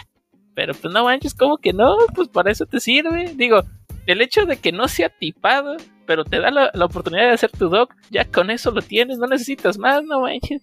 Digo, si ese es tu odio, cre- creo que, digo, no, no, no, no, no no, digo, no, digo, simplemente me gusta tener ese control. Por ejemplo, algo que me gusta de TypeScript es que puedes generar tus interfaces, puedes tipar tus hashes básicamente. Así que si yo tengo un hash de tipo Pancho, sé que va a traer tales propiedades. Y sí, un doc puede tenerlos, pero creo que es más intuitivo cuando le das, por ejemplo, Pancho, punto, y puedes ver sus propiedades, a ir a buscarme la documentación del tipo Pancho y ir leyendo cada una. Que digo, es ventaja de tiempo de desarrollo, no de tiempo de ejecución, que pues ya va a depender de cada quien. Tampoco digo que sea la onda ni que sea el futuro, está bien. sí, sí, sí. Al menos no termina siendo una aberración como Unity Script, by the ¿Como way. cuál? ¿Como, como cuál?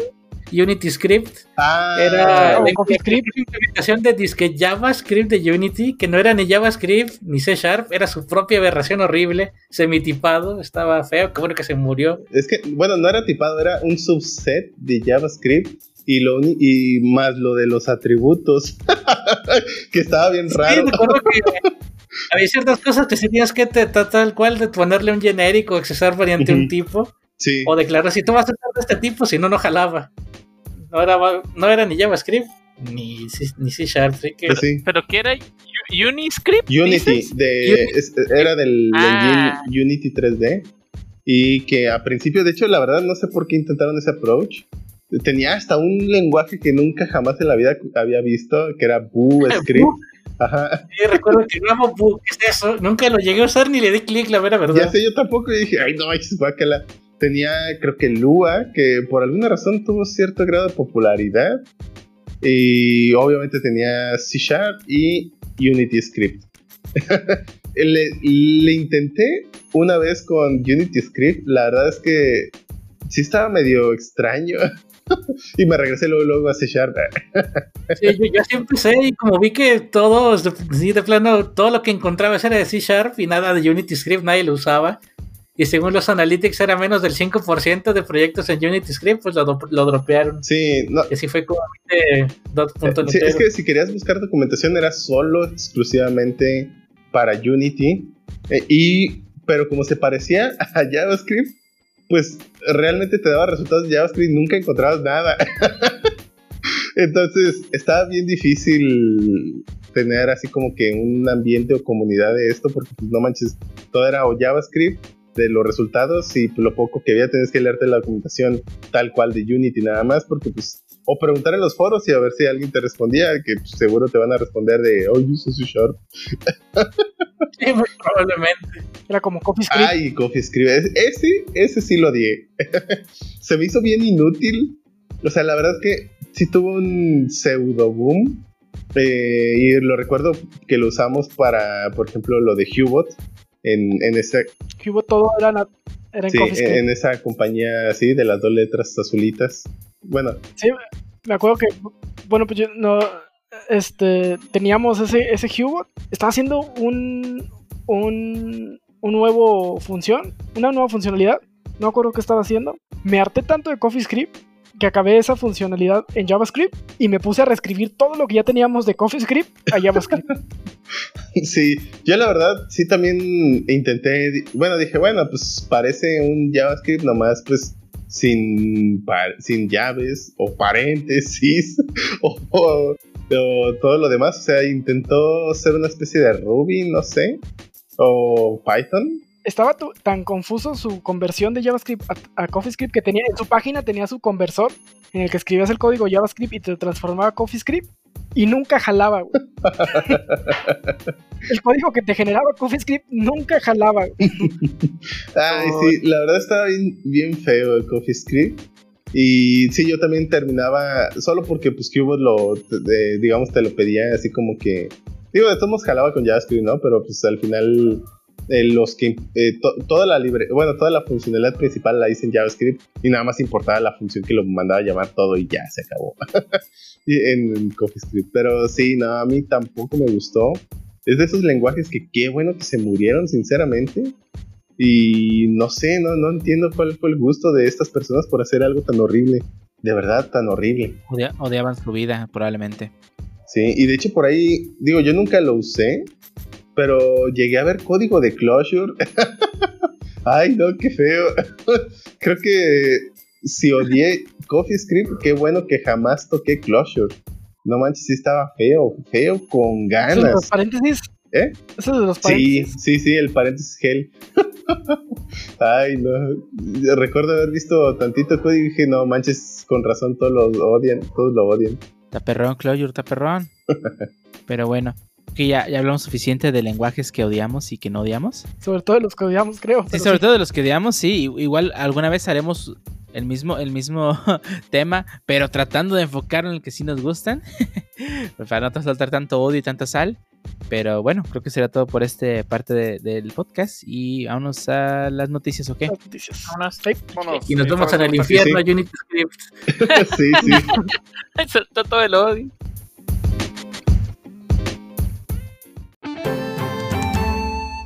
Ya estamos en la sección de noticias de Shoto, la única sección donde Shoto no graba, pero en esta ocasión sí nos está acompañando. Como, como hay, ¿qué pasó? ¿Qué pasó ahí, Shoto? Pues los tiempos cambian. Uy, Tiene que dar la noticia triste de, de, este, de esta sección. Sí, sí, sí. sí, sí. ¿Se murió ahora? ya lo veremos. Y empezamos entonces con la primera noticia de esta semana, la cual es, vamos a hablar de la, la marca favorita de, de, la manufactura de consolas favorita del de Harvis, Microsoft, no, no es cierto. Vamos a hablar de Xbox y de cómo Xbox Eh, perdón, sí dije Xbox, ¿verdad? Sí. Microsoft Xbox.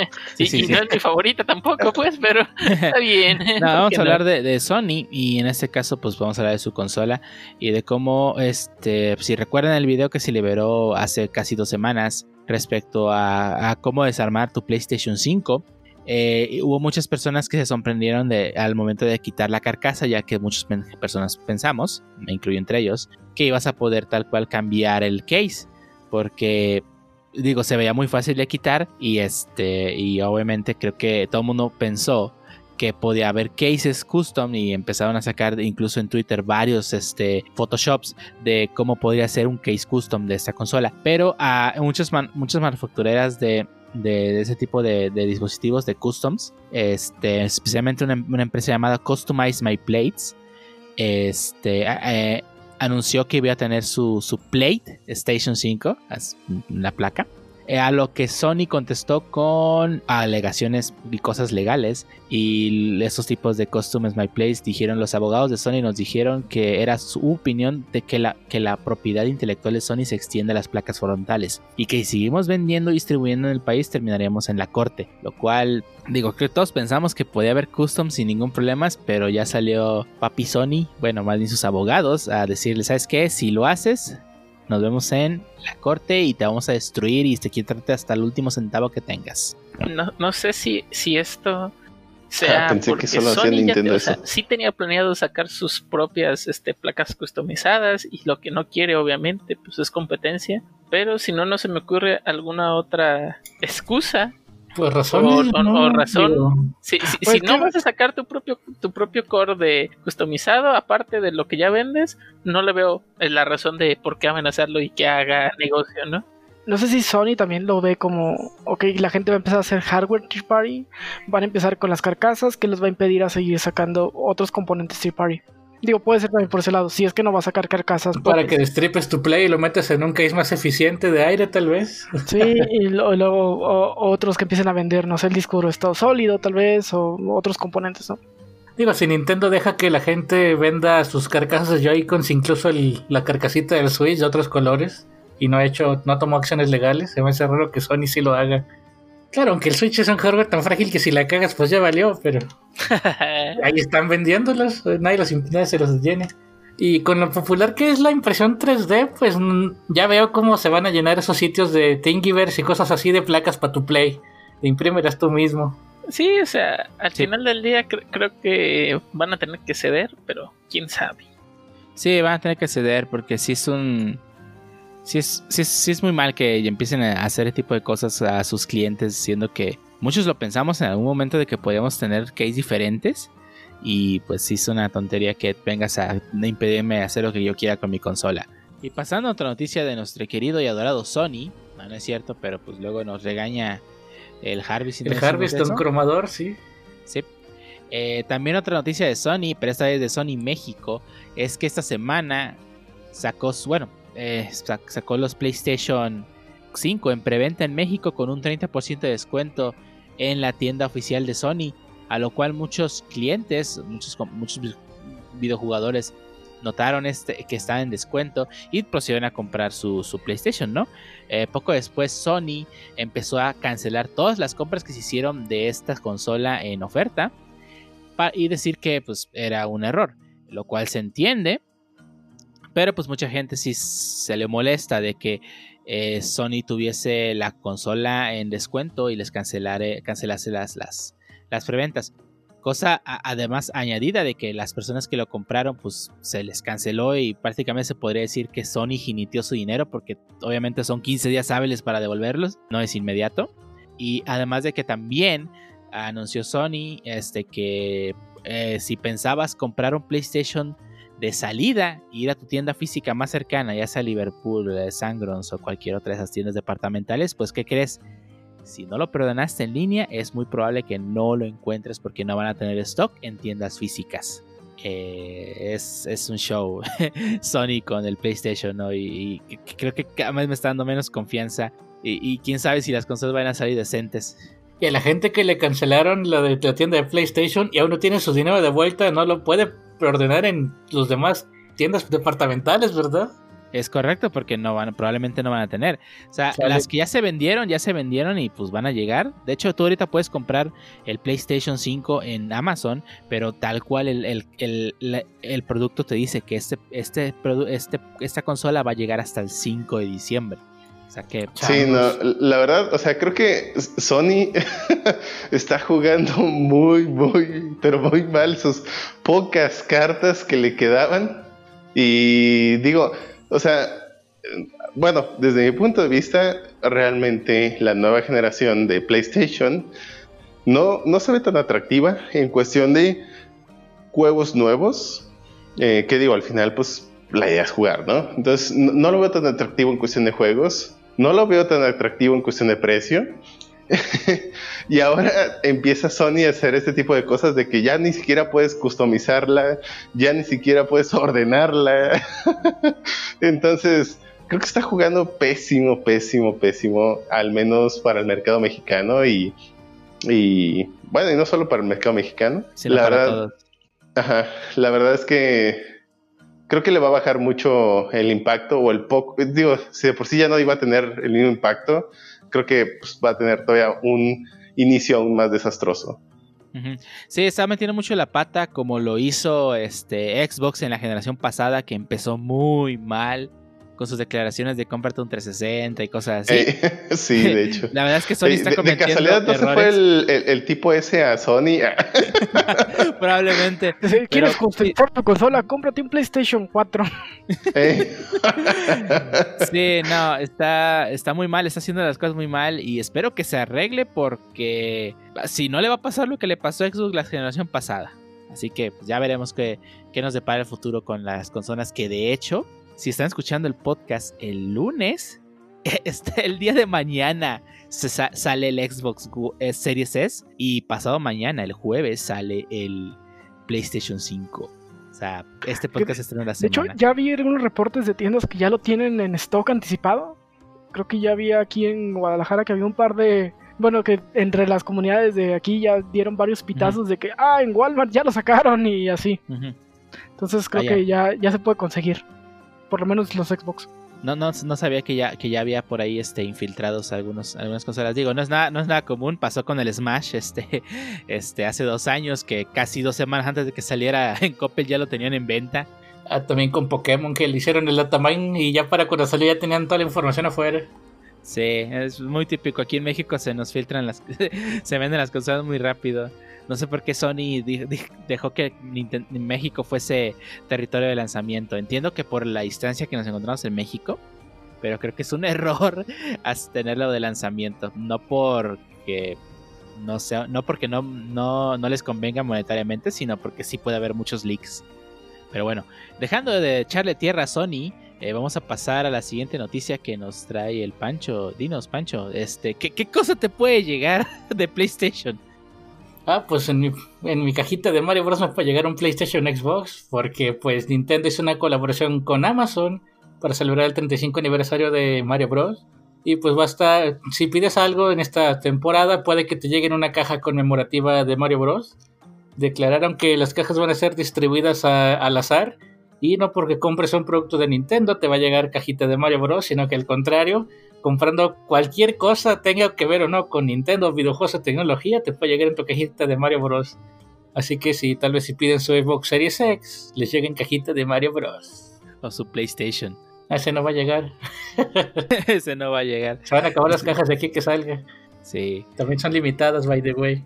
Así Oh, que sí, como, como todo lo que hace Nintendo. compren su 12 pack de papel por Amazon y por separado cada rollo. Se aumentan sus chances. Bajen aprovecha ese Prime. Y así no tienen que maltratar la caja. Ya la que les llegue la dejan cerrada y ya. Sí, sí. A menos que el repartidor se les maltrate por adelantado, ahí sí, ya, qué triste. ¿Y tú, Medinilla, qué noticia nos traes hoy? ¿Algún obituario? Eh, Todavía, es- todavía no. Con la novedad de que Electronic Arts ya empezó a filtrar algunos de los juegos que van a estar disponibles para Game Pass. Y el primer, eh, uno de los primeros que ya oficializó como que va a estar disponibles es Star Wars Jedi Fallen Order.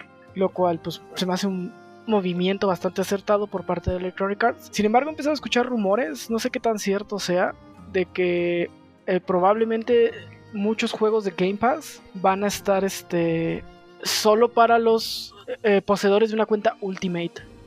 Es un rumor, no sé qué tan cierto vaya a ser esto. Si es así, pues, pues qué triste, la verdad. Sí, bueno, eso, eso de que, digo, sigue siendo realidad eso. Si tú pagas Game Pass eh, para PC, no tienes todos los juegos que están para Xbox. Y pues sinceramente la mayoría de los releases mayores, no necesariamente de, de Xbox, pero sí Tier Party, pues únicamente salen para, eh, para consola, no lo sacan para PC. Sí, probablemente se refiere a eso el rumor de que pues no todos los juegos van a estar disponibles para eh, PC. Entonces pues vas a tener que tener Ultimate para tener todos los juegos de Electronic Arts. Espero que los de PC pues sí sea sí estén disponibles con solo tener el, el, Game Pass de PC, ¿no? Que pues muchos no tenemos consolas y no tiene caso estar pagando el Ultimate. Sí, y de todos modos está apenas el, el próximo 10 de, de, de, noviembre, pues cuando sale el Electronic Arts, el, el EA Play, perdón, para, para Xbox y Game Pass y hasta diciembre lo vamos a tener los que lo tenemos contratado para la versión de PC. Así que de, aunque de todos modos vamos a poder tener ese beneficio aún. Eh, tristemente. Pues en el mientras, Chodol, ¿qué nos traes? Mientras, pues más bien no les traigo, eh, porque se va. eh, hablo de sin delantal, así que nos vamos a quedar sin, sin delantal, sí, mal chiste, pero quería hacerlo, ni modo. Y bueno, Me básicamente... Ese chiste me suena como si alguien lo hubiera hecho antes. Sí, sí, de hecho simplemente eh, me pareció bueno, lo escuché y, y dije, ¿por qué no? Tiene que estar en este podcast. Lo Así veo. que, así que pues decidí incluirlo. Y bueno, lo que sí no es chiste es que pues efectivamente sí se va. Y pues, eh, bueno, en- esto fue eh, comunicado el pasado, bueno, al menos yo estoy viendo la noticia que en, el, en la página de Forbes, Forbes México, eh, está publicada el 4 de noviembre y Sin Delantal va a dejar México, específicamente México, a partir del 4 de diciembre. Esto es porque, según el comunicado por parte de Sin Delantal, pues el mercado está súper competido y la verdad es que sí es cierto. Uber Eats, Didi Food y Rappi, la verdad es que están muy fuertes en la competencia y Sin Delantal, pues yo nunca vi que despegara. Sinceramente, nunca lo... Bueno, sí lo instalé, pero nunca lo probé. ¿Cuántos años tenía sin delantal operando y no despegó?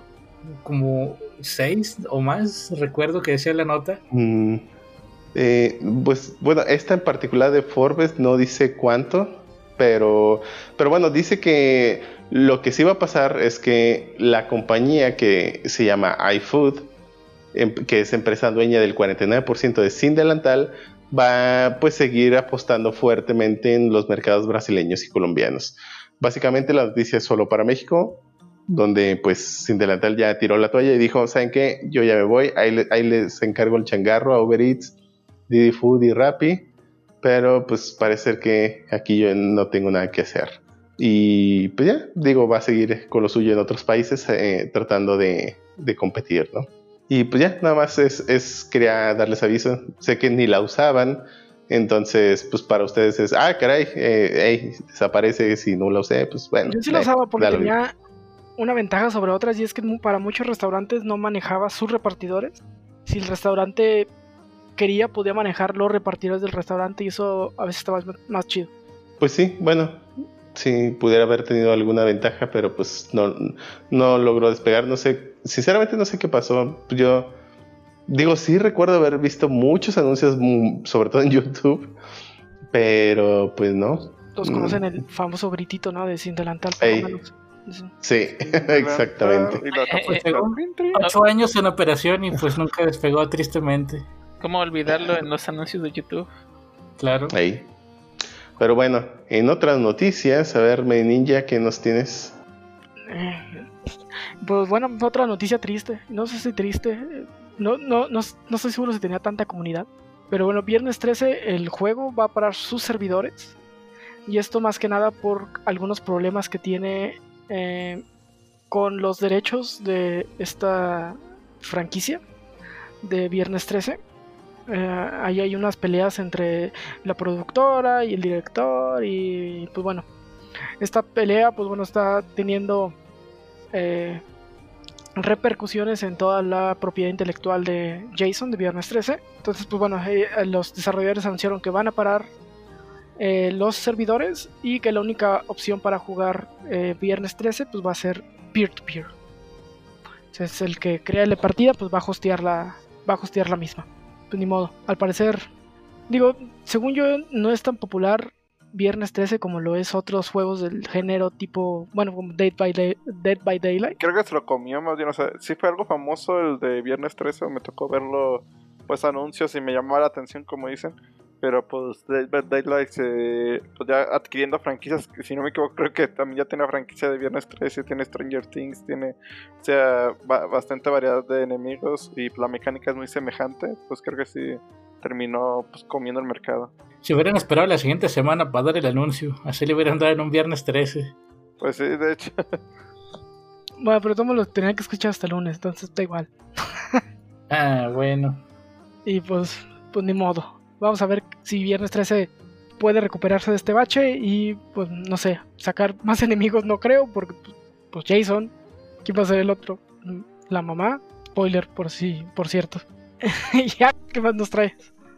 Es bueno con la noticia de que Disney Plus, o más bien Disney se dio cuenta de que México al parecer sí tiene dinero. Y un año después de que se estrenara en Estados Unidos, apenas van a pues a lanzarse aquí en, México. Eh, va a estar disponible a partir del 17 de noviembre con la novedad de que si lo adquieres previo a que pues inicie, eh, tendrás un descuento de, al precio anual de 1359 y su precio base sería 1599 pues son unos pesitos que pues igual no cae nada mal estoy investigando un poco y si no me equivoco en Mercado Libre tiene también una promoción que según el nivel de usuario que seas de Mercado Libre son los meses que te va a regalar por adquirir Disney Plus eh, son de 2 a 6 meses lo que puedes adquirir depende de tu nivel y pues está llamativo incluye pues o sea, Disney Plus incluye franquicias pues, Disney, obviamente, Pixar, Marvel, Star Wars y National Geographic.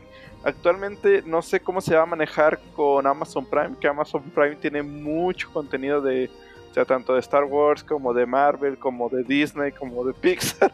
Sea, yo creo que poco a poco van a pues tratar de quitarle pues ya no le van a estar quitando los derechos de las películas y series que pues ya habían comprado para pues no tener tanta competencia sinceramente, se, o sea, está llamativo, pero en lo particular yo no lo pienso adquirir. No sé si a alguno de ustedes le llama la atención. Yo sí lo voy a pagar. No sin los Simpson.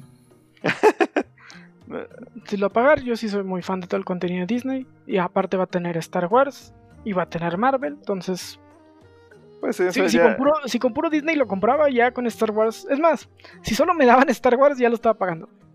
sí, de hecho va a estar la serie de Mandalorian, que pues fue muy famosa cuando salió, pero pues... eh, y pues sí, yo creo que van a seguir sacando contenido, si no un servicio de streaming sin contenido nuevo, pues no se mantiene. Y pues pasando... Phineas y Ferb. Ah, y Ferb. Bueno, pues también. Pues sí, o sea, son series que, pues yo en lo particular, o sea, ah, lo pensaré. En el momento no, ya en un futuro quién sabe. Y me agrada la idea en lo particular de pagar una sola vez al año. Yo lo hago con Amazon Prime. Eh, es más barato, obviamente, pero sí. sí, se me hace como que, pues en cierta forma, más cómodo eh, que andar pagando mes tras mes. Pero... Eh, A mí, a mí sí me gusta el contenido de Disney, pero no soy tan fan. Yo creo que me voy a esperar. A lo mejor sí termino contratándolo, pero... eh, por ejemplo, mí Phineas Fer me gusta mucho. Eh, bueno, lo llegué a ver en la tele, pues creo que ya a lo mejor ya no lo vería o revería. Eh, pero en general las películas de Pixar sí me gustan bastante. Eh, yo creo que me voy a esperar a ver qué, qué más contenido ofrecen. No soy fan de Star Wars, pero la serie de, de Mandalorian me llama un poquito la atención. de- de hecho, tiene muy buena y- reseña. Ajá, tiene muy buenas reseñas, pero en general creo que el personaje es, digo, además de ser muy icónico, ¿no? Creo que sí pudiera, digo, yo no la he visto, pero creo que sí se presta para que tenga muy buena historia, ¿no? Igual, Eh, ese sí me llama la atención. bastante No sabemos reseña. que en esa, en esa serie todo el mundo quiere ver a Baby Yoda. A mí no me engaña. También, Sí, sí, quiero ver a Baby Yoda, sí. ¿Vieron Gravity Falls? no. No, no la vi completa. Yo- Vi, vi un pedazo, pero, eh, pero realmente no la seguía. Y también es una que sí me llama la atención. Sí, está bien chida. Dice que está muy buena y que sí son de las series que o sea, sí tienen una cronología, no son capítulos como que. Sí, sí, sí, sí. Y bueno, como da- igual dato extra, nomás para que estén eh, enterados, y el Disney Plus se puede estar viendo hasta en cuatro pantallas simultáneamente. eh, tiene descargas ilimitadas hasta en 10 dispositivos y pues tiene la opción de contenido en 4K para que también si lo van a considerar o quieren compartirlo con familiares, pues lo pueden tener en mente. Y pues cambiando un poquito de tema y una noticia más triste, Medanilla, pues ni modo, te tocó. Le vamos a decir el verdugo de ahora en adelante. Siempre me meten los obituarios, pero bueno, pues lamentablemente a un- una muerte más cercana para la comunidad, ya que pues muchos conocían su trabajo. Digo, no lo conocían en persona probablemente, yo no lo conocí en persona, pero sí conocía su trabajo y era seguidor de, de él. Honestamente me caía gordo, pero bueno, eso es independiente del trabajo y la, la- el legado que dejó a la prensa de videojuegos en México.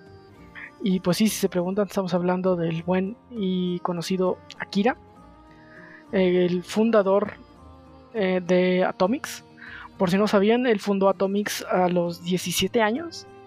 Entonces, pues súper chavo, creó una de las revistas pioneras en México como prensa. Creo que junto con Club Nintendo y tal vez EGM, pues fueron las que crearon la prensa de videojuegos aquí en México y que hoy en día tengamos portales como el mismo portal de Atomics, eh, Level Up y todos los streamers chafas que ven en YouTube.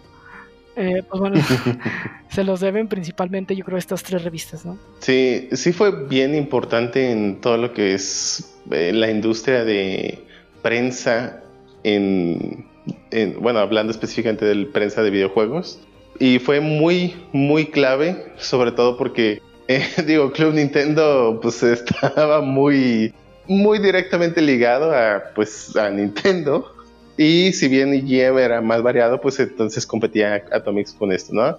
Yo personalmente fui un ávido consumidor de la revista de Atomics y si bien no me caía mal, digo, creo que sí, de repente en sus reseñas pues no eran las mejores, quizá, Mm, pero la verdad es que el trabajo que hizo de todos modos, cuando la revista estuvo, pues sí es algo a destacar muchísimo. También yo fui muy, eh, bueno, un usuario muy activo en los foros de Atomics por un tiempo. Y sí, me tocó todo eso, digo, si lo están escuchando, pues me tocó todo eso del Happen of Lances con el, eh, con el, ay, se me olvidó el nombre del tipo este que, que demandó a Marvel. Y cuando, de hecho, cuando intentaron por segunda vez hacer el, el, el también estuve allí, levantaron un server y hicimos, bueno, una especie de revuelta. Eh, versión chafa, pero de los foros de Off Topic, pero bueno. eh, no sé si por ahí habrá alguien que nos escuche y que, ah, yo me acordaba de eso y tenga algunos recuerdos, se ría y continúe con su vida, ¿no? Pero, pero bueno, en fin, la verdad sí es lamentable, digo, murió por COVID, creo que no lo dijiste. Sí, no lo dije, complicaciones de COVID, de hecho, sí. Y pues bueno, ni modo, pues sí es lamentable, eh, a pesar de que pues yo tampoco lo conocí personalmente, pero pues sí fue una persona bastante importante en la industria y que, por ejemplo, en mi caso, pues cambió mucho el cómo percibía toda la industria de videojuegos. Sí, y no solamente la industria de videojuegos, sino en general cosas de tecnología. También tenía su, un podcast llamado Nerdcore. Este, hace muchos años que no lo veo, veía el podcast. Pero también ahí hablaban de más cosas, no únicamente de videojuegos, sino también de tecnología. Pues la verdad, o sea, sí, sí se metió en muchos lados, estuvo muy presente en, en todos lados. De hecho, hasta hace poco me enteré que sí se llamaba Oscar, no, no sabía. Cuando pasaba la noticia dije, bueno, ¿y ese quién es? Eh, pero pues es muy lamentable, ¿no? Porque de alguna u otra forma nos llega algo del contenido que él alguna vez este, realizó, sea directo o indirectamente. O sea, podríamos llegar hasta decir que este podcast podría ser inspirado en Nerdcore, ya que este, yo cuando propuse el podcast era una, una especie de como inspirado en varios que, que seguía, eh, no, este, este, no, no precisamente, pero pues sí podríamos decir que incluso. Pero pues qué lamentable que pues, le haya pasado, ¿no? A una persona que pues tan conocida en el medio, ¿no? Ah, digo, ya perdimos este año a Gus Rodríguez, otro pionero, y pues ahora le tocó a Kira. Así que pues muy, muy lamentable este año. Se está llevando figuras importantes de la industria de videojuegos en México. Sí, tristemente, pues sí. Y pues sí, no sé si habla de la salud de, los que nos, dedi- nos estamos en este medio, pero sí, qué, qué triste. Pues bueno, noticias, ya no sé, tenemos noticias felices hoy, porque la de Lee pues tampoco es muy feliz. ¿Y qué nos traes? Pues bueno, exactamente no es tan triste como la que tú diste, pero sí, pero yo creo que para muchos, sobre todo fans de Harry Potter, es una noticia que pues sí puede llegar a molestarles. Es que pues Johnny Depp eh, sale de la película Animales Fantásticos tras una derrota judicial. El actor acaba de perder un caso por difamación en Gran Bretaña contra una revista que lo acusó de golpear a su esposa. De hecho pusieron, eh, o sea, lo llamaron tal cual eh, golpeador de esposas y que había sido violento con su mujer, bueno, su esposa actual Amber Heard de 34 años. El diario fue el diario Sun y pues sí, o sea, es una noticia que eh, pues anunció Johnny Depp a través de su cuenta de Instagram. Eh, el publicado donde Warner Brothers le decía, pues sabes que, pues ya no vamos a necesitar de ti en la película. Y pues además un acto, la verdad, bastante osado y pues valiente de parte de Warner Bros. Ya habían rodado varias escenas con el actor. La verdad yo creo que muchos eh, fandom pues se identificaban con el actor o les agradaba bastante que él lo interpretara, o sea, le quedaba muy bien el papel pero al final de cuentas, si pues perdió la demanda, o sea, eh, pues no sé, es una forma yo creo que de lavarse las manos de, decir, ¿sabes qué? Pues si estás haciendo esas cosas en tu vida privada, pues no te queremos ah, eh, pues en nuestra película. Igual él comentó de tal cual eh, Johnny Depp dice, me gustaría hacerlo saber que Warner Bros. me ha despedido, me ha pedido, perdón, que renunciara a mi personaje de Kinderwald y en Animales Fantásticos y he decidido respetar esa decisión.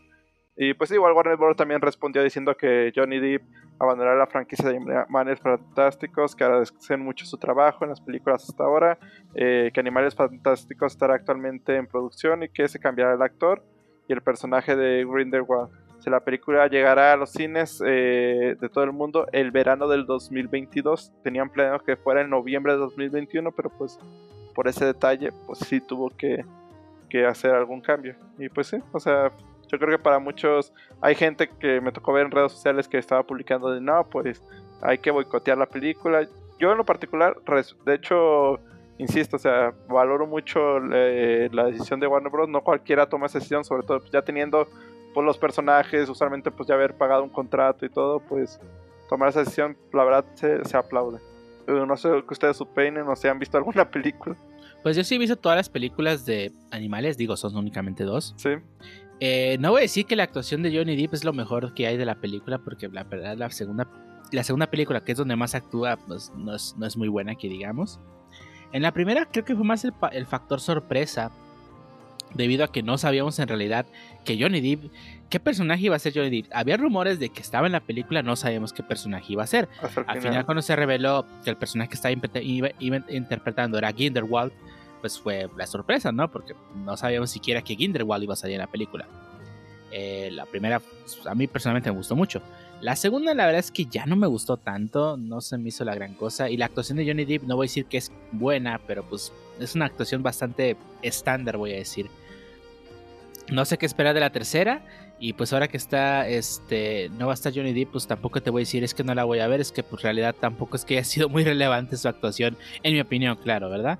Eh, yo sé que muchos Potterheads a los que no les gustó la película, me incluyo entre ellos, eh, pero pues no sé, tanto como para no ir a ver la película, creo que se me hace un poco extremo. Hay gente, pues como todos, como dicen, también pues tienen mucho apego al personaje, la verdad es un personaje que en cualquier película que sale eh, destaca bastante por su personalidad o por sus rasgos eh, estrafalarios y todo.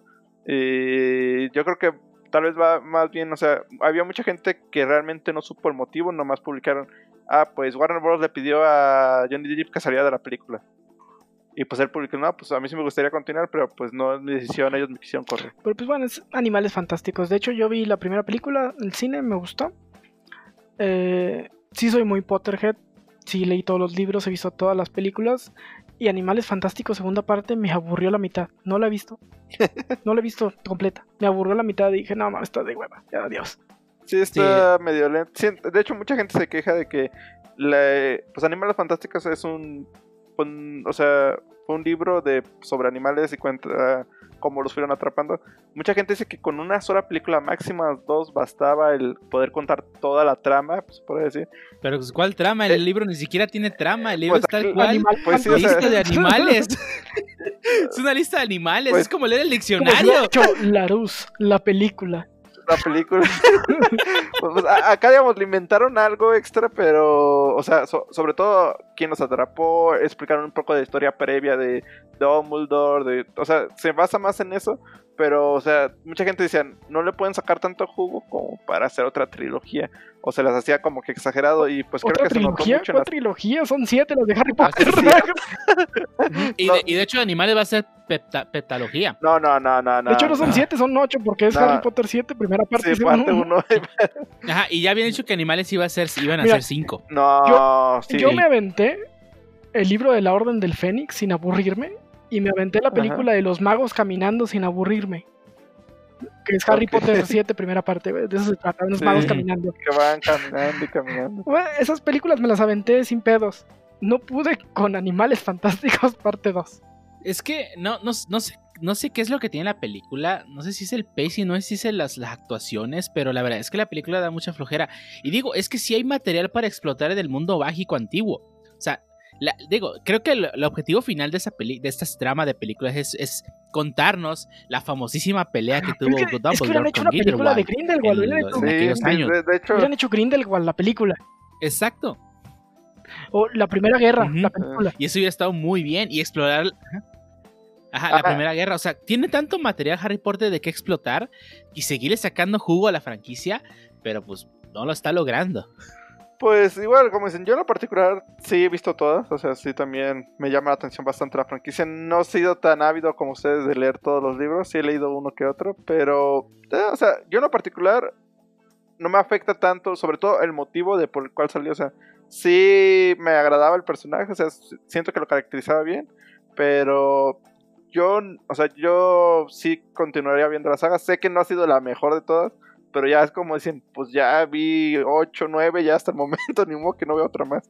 Es culpa de la pinche terfa aquella que nomás quiere dinero ya. Pues sí. Sí, sí. sí, A- sí. Antes de que nos digan nada, sí, nos gusta Harry Potter, pero no, no estamos nada de acuerdo a lo que dice J.K. Rowling. Déjenla. Creo que la doy ya se, le- ya se perdió la olla, quién sabe. Pero Pues eh. Ya tiene, Y tiene bueno, tanto dinero que sí. cree que puede decir lo que quiera, pero ya ahí déjala ya. Sí. pues, ya- no, mira, lo acabamos de ver ahorita, o sea, las acciones tienen consecuencias y más con las redes sociales, ahorita la información. Pero J.K. Rowling puede no volver a escribir un libro en toda su vida y vivir Ah, no, no, no, vida. no, güey. dinero no, le, dinero no le va a faltar, pero pues sí, o sea, créeme que hay gente que hecho- sí le De afecta. hecho, el- no ha vuelto a escribir. Creo que escribió un par de libros después bajo otro seudónimo. Según esto, para que su fama como J. los de Robert, Ajá, Robert que Callaghan. su fama como JK no, no influyera en las ventas. Pero pues, Sí, creo que los nadie de los peló, o sea. los- pues, eh, Ya, yo sí los leí, los de Robert Callaghan. No, están bien. Leí el de la vacante y prevista. No mames, qué libro tan malo. es que después de haber escrito Harry Potter, creo que. le eh, puso una vara muy alta, como dicen. Dejó la vara muy alta. Y después de todo lo que he dicho, creo que menos atención va a empezar a prestarle la gente a lo- mejor que cosa se compre su isla y se vaya a vivir ahí y ya. Sí, tiene Sí, que hay, hay que ir piense lo que quiera. Y bueno, pues cambiando un poco de tema, regresamos al cromador oficial de PlayStation 5, alias YAR. ¿Qué nos tienes de nuevo? Ah, vengo simplemente a dar datos, no opiniones, muchachos. Y es que eh, re- mm, recientemente ah, una cadena llamada Rise at 7, que es este, básicamente una agencia en Reino Unido especialista en temas de contenido digital, marketing digital y todo ese tipo de cosas que obviamente no entiendo, ah, sacó un estudio para básicamente ver este cómo está la nueva generación, ¿no? Dentro de ese estudio, este vemos que obviamente pues ahora to- todo ha sido más que nada preventas, obviamente sabemos ya todo lo que pasó con Sony, pero este pues eso les da un mayor margen y amplitud para saber qué es lo que está pasando, a la demanda, inclusive la participación en el mercado, ¿no? Después de haber hecho un concentrado a nivel mundial, este básicamente eh, determinó que PlayStation 5 domina el 84% del mercado a nivel mundial, lo que nos da a entender que sí, exactamente, o sea, es el gran ganador al menos en ventas por el momento. Eh, todos estos datos este, son recolectados entre preventas, que es lo, lo más este, a la mano que tienen, obviamente. Y también eh, sacaron, obviamente, los estudios, los últimos estudios de PlayStation 4, que es la consola que ya se va, y del Xbox One, que es la otra este, consola que ya se va, ¿no? Por otro lado, también este espera Sony que esta consola venda más que PlayStation 4 en el mismo periodo que culmina en abril del 2021, que yo realmente, para ser sincero, lo dudo porque para la PlayStation 4 ha vendido 113 millones de unidades. Dudo que realmente este, lo logren. Lo que sí, uh, PlayStation 5 tiene un 72% de preórdenes eh, sobre las preórdenes de Xbox eh, Series X, que quiere decir, digamos, si por cada 10 este, Xbox Series que se piden, hay como otras 7 más al menos, aprox, ¿sí? Que se están pidiendo de PlayStation 5 a nivel mundial, ¿no? Esto nos da a entender que al menos para el lanzamiento, eh, pues Sony realmente lo, lo ganó, digamos. Eh, el proyecto que tienen es de que al final, o al menos, este va a tener el 50% del mercado en Estados Unidos en esta generación. Obviamente el mercado de Estados Unidos es uno de los que apunta eh, Sony año con año. Y pues al menos está garantizado que la mitad lo tuvo, aunque en las preventas sí lo superó por más de la mitad. Obviamente Japón, ni siquiera lo tengo que decir, lo superó por más del 90%, o sea, ya Xbox pues, digamos que no existe. Lo que sí podemos saber que hay algunos países donde Xbox dominó, como es este China, es Nueva Zelanda, es México, ah, y no recuerdo cuál era, Arabia Saudita, me parece que era otro por ahí, no recuerdo. Pero sí, ah, este, son pocos los países donde realmente ha dominado Xbox, al menos ahorita en los precios de salida es algo que sí me llama la atención. Digo, todos hemos hablado de lo muy bien que lo ha hecho a Microsoft, que para ser sinceros lo ha hecho demasiado bien. Y ahorita pues hemos visto las pifias que ha sacado Sony, obviamente, al inicio de las noticias. Pero aún así no le ha bastado regarla tan duro como para no dominar el mercado, al menos ahorita al inicio de, de las consolas, ¿no? Obviamente yo lo dije desde un inicio, no planeo comprar la PlayStation 5 eh, de día uno, obviamente, y yo, yo creo que a lo mejor en uno o dos años a lo mejor tampoco. Si estoy esperando alguna exclusiva yo al menos de juegos, pero si si llama la atención cómo, o sea, sigue dominando el mercado, al menos consolero. Eh, yo creo que en este caso, obviamente Xbox este, o Microsoft en este caso, creo que está apuntando más a, a su servicio de que tengas consola, tengas PC, va a haber juegos, va a haber todo porque si nomás es de consolas, pues parece que no. Y yo creo que Sony eh, realmente no sé de dónde va a sacar ganancias, porque creo que había leído en un artículo que inclusive por cada PlayStation que vendía perdía dinero, entonces realmente no sé cuál va a ser el negocio ahí. Pero sí, sí les puedo decir que pues al menos ahorita de inicio está dominando el mercado, cosa contraria a lo que podríamos pensar a lo mejor en un inicio, que era Xbox el que iba a llegar y cerramos todo. Eh, pues el negocio de todas las consolas en realidad no han sido las consolas en sí, excepto Nintendo, con su DS y Game Boy, etcétera.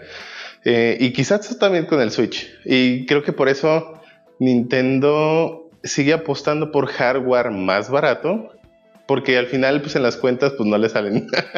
y Sony y Microsoft siguen compitiendo con hardware de última tecnología, lo cual si quieren que sea comprado por la mayoría de las familias, pues necesitan ahora sí que reducir el margen de ganancias. Y incluso en el caso de pues, Sony, por ahí yo también recuerdo ese artículo que dijeron, pues a lo mejor hasta vamos a tener pérdidas, ¿no?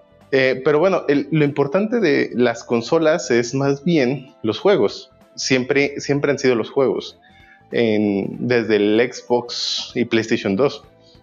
Eh, a lo mejor desde antes, de eso sí eran también las consolas, pero pues lo principal es los juegos, ¿no? El cómo bueno, los juegos y la plataforma, ¿no? Que por eso existe PlayStation Plus y por eso existe en Xbox Live, que lo sacaron precisamente para compensar los gastos de producción y por supuesto la poca bueno, el poco margen de ganancias que tienen las consolas. Al tener una plataforma, o sea, ahora sí que arriesgarse a dar lo más barato de lo que les cuesta, pues eh, están apostando a proveer una plataforma donde consideran que el usuario va a pagar su PlayStation Plus y pues de ahí van a generar ese extra dinero para compensar con lo, otro, ¿no? Y por supuesto los juegos, que Microsoft se ha pues hecho de nuevos estudios como Bethesda para pues obtener dinero de allí, ¿no? Sony tenía o tiene varias o ha peleado incluso varias exclusivas y pues ahí, ahí tiene todavía Naughty Dog que parece que digo no sé sinceramente cómo funcionen eh, esos acuerdos, ¿no? Porque, eh, digo, no sé cómo es que Naughty Dog decide, eh, pues decir, sabes que solo los juegos los voy a hacer para PlayStation. Eh, la verdad, desconozco cómo funcione, pero pues sabemos, bueno, siempre se ha visto que los juegos son pues lo que lo compensan, ¿no? Lo de las pérdidas de las consolas, además de las plataformas, que como PlayStation y Xbox Live. PlayStation Plus.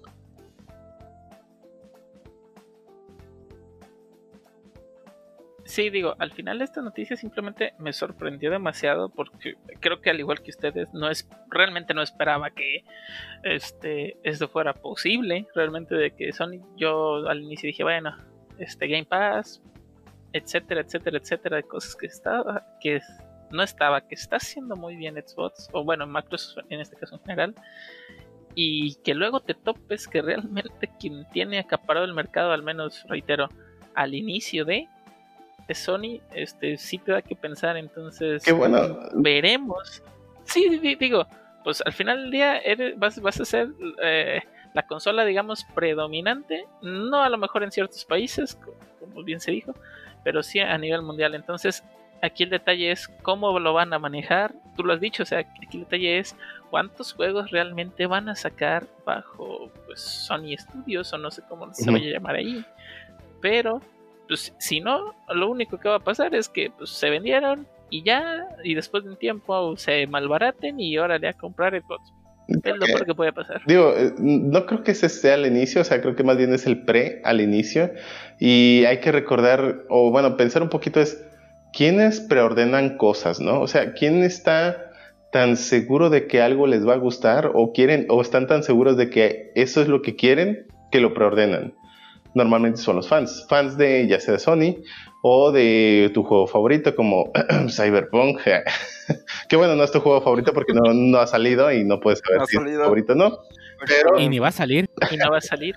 pero sabes que, o hay cierto grado de confianza de que si te gustó The Witcher, eh, muy posiblemente te vaya a gustar eso, ¿no? Entonces, a lo que veo es que los fans, o más bien todas estas preventas que están muy fuertes, tienen que ver con el fandom.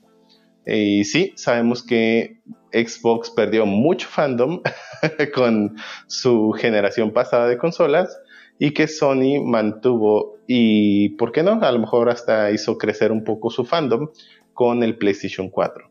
Entonces, yo veo más bien ligado esto, por supuesto, yo no soy analista, pero pues para mí es algo hasta cierto punto coherente pensar que esto es solamente del fandom. Normalmente las ventas eh, buenas vienen en diciembre, ¿no? Eh, bueno, Black, Friday en adelante. Entonces creo que allí es donde se va a ver la verdadera... Eh, ahora sí que no solo, de los, no solo el gusto de los fans, sino ahora sí el verdadero movimiento del mercado. Pero bueno, esa es mi opinión. Sí, sí, pero pues al parecer, este, pues ya creo que es toda la, info y opinión que tenemos acerca de esto. Y ahora regresamos, ahora sí, a Microsoft, llegando a esta sección tan amada por todos, que es que hay de nuevo en Game Pass con Made Ninja. Bueno, eh, tenemos muchos juegos nuevos. Eh, empezamos con Deep Rock Galactic, que es un shooter de unos enanos que van a minas, como en Minecraft, que son procedurales como en Minecraft, pero es un shooter. Ese no, sí, no es como en Minecraft. Eh, se ve interesante. Eh, y no, no hablamos de Terraria tampoco. Tampoco es Terraria, no.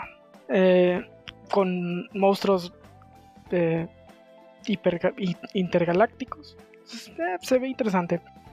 Otro de los que agrega es Celeste, este sí es ya bastante popular, creo. Ya ha estado en, creo que en Switch, estaba en Steam y en otros, creo que en las PlayStation y, y Xbox. Entonces, pues bueno, ya te- tenerlo en un lugar más donde jugarlo y aparte si ya pagas Game Pass, pues ya tenerlo ahí, pues suena como un buen deal. Sí, sí, jue- jueguen Celeste, es un ju- juegazo de... Si les gustan los plataformeros, si les gusta un reto, está chingón. Es de muy divertido. pues a bajarlo. También nos agregó un juego medio raro que se llama East Shade, que es un juego sobre pintar. Y no, no, no es Splatoon. Es un juego sobre pintar en caballete y al parecer es como un tipo de historia, puzzle gráfico. No entendí muy bien por el demo. Si alguien lo baja y nos dice de qué chingado se trata, estaría muy perro. Y también nos agregó un juego que está en desarrollo para que lo probemos que se llama Comanche. Es un juego de helicópteros. Este, al parecer pues tienes que hacer misiones de rescate y ese tipo. Creo que ya había un juego que se llamaba así. No sé si es un remake o algo así. Pero pues ahí está para que lo prueben. Eh, no, está, está bastante pesadito para hacer un demo. Pesa como 40 gigas. Ahí considérenlo. Y digo, esto nos los agregamos de la semana antepasada, pero creo que no los mencionamos por nuestro especial. Así que los voy a mencionar ahorita. Nos agregaron tres, yo creo, de las aventuras gráficas más representativas de ese tiempo de cuando estaban de moda. Estoy hablando de Green Fandango, un juegazo de sobre la- cómo los muertos tienen que ganarse su, su derecho al cielo y con muchas referencias al Día de Muertos mexicano. La verdad está muy, muy, muy perro. Es una de mis aventuras gráficas favoritas. Lo tengo prácticamente en cualquier lado donde se puede jugar. Y está muy divertido, con puzzles muy entretenidos y una historia muy, muy chida. Si tienen la oportunidad de, de aventarse Green Fandango o si les llaman las aventuras gráficas y nunca han probado una Green Fandango, es un buen lugar donde empezar. La otra es Full Throttle. Full Throttle también es una de las aventuras gráficas eh, legendarias. A mí no me encanta tanto Full Throttle, aunque sí, sí lo llegué a jugar alguna vez, pero estamos pues, 100% recomendada, ¿no? Y otra también, otra de esas legendarias es Day of the Tentacle, eh, de los mismos creadores de Monkey Island. Este, misma, misma, mismo tipo de humor, mismo tipo de, de diseño. Está, si les gustó Monkey Island, pues probablemente eh, Day of the Tentacle también les, les va, les va a gustar. Y eso es todo lo que nos trae Game Pass. Digo, no es poco. No, pues yo creo que es hora de jugar. Y si no juegas Celeste, de verdad se lo recomiendo. Si les gusta plataformeros, jueguen Celeste. Y tiene una música, uff. Que de hecho, fun fact, el, desarrollador de Celeste, bueno, uno de los principales desarrolladores de Celeste, creó varios escenarios para Mario Maker, los cuales están muy difíciles. Y pues, o sea, la persona, el- la persona sabe, sabe hacer niveles, así que jueguen Celeste. También el soundtrack de Green Fandango está en. Ah, claro. Y pues creo que es todo en las noticias. Eh, eh, ese día nos estuvo augurando jueguen celeste. No, bueno. No, no, no. Bueno, ya, pues. Este, y antes de que me digan algo más. Celeste. Y, y- este, va- vámonos entonces rápido a- a- a- al siguiente tema. Sí, por favor.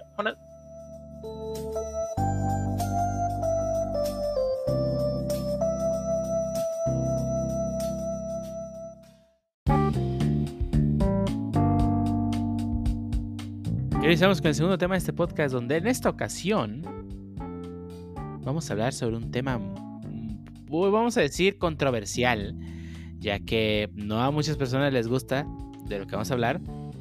Hay personas que lo aborrecen, hay personas que no les importa siquiera, les dice relevante, y otras personas que de plano sí ya este, tienen una aberración. Y vamos a hablar del CGI en el anime y de cómo pues, vemos, se ve si les agrada no les agrada el CGI, eh, cómo lo consideran bueno, cuándo lo consideran horrible. No sé si alguien quiere empezar con, con, ese tema o quiere empezar a echarle lumbre al CGI. finalmente para mí el, CGI, creo que es la simplemente una forma más de contar una historia. Eh, claro que hay CGI bueno y CGI malo. Recuerdo una serie que vi hace poquito en Netflix que se llama Insect Cage. El el CGI es la verdad es medio malita. Pero la verdad el anime está, está bueno, está divertido y, la historia está interesante. Bueno, para aclarar un poco, eh, la gente que no sepa qué es el CGI, es básicamente imágenes generadas por computadora. Y es un apoyo hacia los animes que pues usualmente es dibujado a mano y pues lo van animando. Es algo que pues sí se reconoce bastante, es un trabajo arduo. No todos lo hacen bien, como dicen, y es como una herramienta para sobre todo escenas de acción o de mucho movimiento, pues apoyarse con la computadora para hacer, generar imágenes por computadora, como dicen. Y bueno, sí, ya lo dijiste, digo, algunos, digo, ah, creo que serían pocos, pero digo, por si acaso. Eh, ahorita dijiste imágenes generadas por computadora, pero que no corresponde con CGI. Eh, y bueno, es que esto viene del inglés, que es Computer Generated Imagery. Y bueno, básicamente se refiere a todo, todo lo moderno eh, que es usado hoy en día y no solo aplica para anime. Pero bueno, específicamente en el anime y en general en cualquier caricatura, porque por, por ejemplo lo recuerdo también en caricaturas como Futurama, donde la nave de Planet Express muchas veces era CGI. Em, también algunos edificios es común que los hagan CGI. Y sí, creo que yo también coincido. Creo que tiene que, al igual que los efectos visuales de las películas, el CGI puede verse muy mal o muy bien. Está, por ejemplo, la película de Mad Max, que yo no, yo, bueno, yo hubiera pensado que la mayoría de las cosas era pues utilería y escenarios muy grandes, pero usaron mucho CGI en Mad Max en la última película, la de Fury Road. Y, por ejemplo, también hay casos muy excepcionales como The Great Gatsby, donde hay un montón de CGI, pero no se nota. Eh, uno podría pensar que es pura utilería, pero no se nota que es CGI, un montón de CGI para una película que no tiene pues, cosas eh, fantásticas. Eh, bueno, principalmente. pero bueno, regresando al anime, pues sí, es un apoyo para, desde mi punto de vista, creo que simplifica la animación en lugar de, bueno, no, no lo simplifica quizá, ahí corrijo, más bien acelera el proceso. Es decir, es más fácil hacer un movimiento donde la computadora le puede decir mueve el brazo de arriba abajo a que cuadro por cuadro hagan la animación. Y en este caso puedes además tener una calidad eh, mejorada, donde, eh, bueno, eh, relativa pues mejorada en el aspecto de la cantidad de cuadros, por ejemplo. es más fácil decirle a la computadora dame esto a 60 cuadros o a 120 cuadros o a 30 cuadros y no es lo mismo decirle, dibújame 30 cuadros a alguien, a una persona, ¿no? Entonces, en ese aspecto particular puede mejorar un poco la calidad, o sea, cada vez hay más contenido a 60 frames, quizá en ese aspecto pues sea un lado positivo, ¿no? Eh, pero bueno, normalmente siempre se ha visto como un apoyo y principalmente han sido los dibujos a mano. Aún así, creo que hay ejemplos muy buenos, por ahí ya mencionaban a Creo que yo no he visto Nice of Sidonia, pero he visto eh, algunas buenas reseñas sobre eh, que es sí, CGI muy bien hecho. Recuerdo haber visto los primeros episodios de Bubu Kiburanki que me parecieron muy buenos en cuestión de calidad de animación, pero pues, la historia en general pues ya no me llamó tanto la atención, entonces pues ya no la seguí viendo. Entonces, ah bueno, también, de hecho yo estoy casi seguro que Tower of God está hecho con CGI, pero no tengo confirmación. Pero a mí me parece que está hecho con CGI. Pero bueno, eso no es confirmación, pero pues es una suposición mía. Y, y si eso fuera cierto, pues ese sería, ese sería un ejemplo muy bueno. Pero pues no lo puedo poner ahorita. De ahí en más, recuerdo haber visto... Y bueno, más bien ha ido mejorando mucho no solo es el cómo se ve, creo que, creo que el cómo se ve sí se asemeja mucho el, el CGI moderno a lo que veríamos en cuestión de calidad a, pues dibujos más, entre comillas, tradicionales, ¿no? Lo único donde creo yo que fallan es en el, ahora sí que en la animación en sí, no en los shaders, no en la iluminación, no en las texturas, sino en los movimientos de los personajes. Y hay un muy buen, o bueno, un terrible ejemplo que es Berserk. Berserk es un ejemplo terrible de pésimo uso de CGI. Y no es porque se vea feo, sino es porque los movimientos están todos mal hechos. O sea, se sienten como muñecos eh, con, con, los hilos así todos, eh, o bueno, donde el titiretero no, no, no le sabía. y los movimientos son bien toscos, bien simples, bien... Eh, pues parecen marionetas, ¿no? ¿no? No te da esa sensación de que estás viendo al personaje atacar o moverse o correr, sino pareciera que estás viendo marionetas haciendo eso mismo. Y eso pues mata mucho la inmersión. pero creo yo que es específicamente el movimiento donde sí fallan y no tanto en la parte visual de iluminación y de texturas. Creo que, creo que eso es lo que pueden mejorar. Sí, bueno, de, hecho, recuerdo muy bien la serie de Re Zero, donde, si no me equivoco, los dragones de algunas partes están animadas con CGI. Y la verdad, se, o sea, eh, yo creo que es una forma buena de, introducir el CGI en lo que viene siendo el anime, porque no sé, o sea, no sobresale demasiado, como lo, lo he visto en otros. De hecho, hace poco acabo de ver una serie que se llama Baki, que está en emisión en Netflix. Y no me, si no me equivoco, en la primera o segunda temporada, pues toda la animación, pues la única parte donde utilizan el CGI es en las escenas de pelea, como lo había comentado. O sea, cuando hay mucho movimiento, requiere moverse, pero es un CGI que sobresale, o sea, notas de volada cuando ah, van a empezar a pelear porque pues se ven diferentes. o sea, eh, igual, de hecho, pues sí cambia, ahí yo creo que no fue muy bien implementado. De hecho, en las peleas posteriores ya no sé si pues agarró más fama la serie y decidieron quitar el CGI, pero en la primera segunda temporada sí abusaron mucho de eso, sobre todo en esas escenas de acción.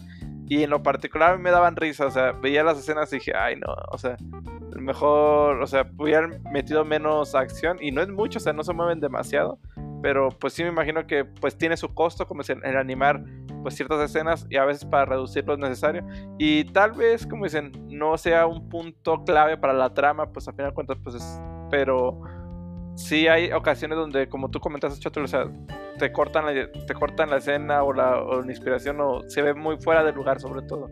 Y si no me equivoco, nomás que ese no recuerdo la serie donde ay, sale un chavo que tiene una cicatriz en la frente.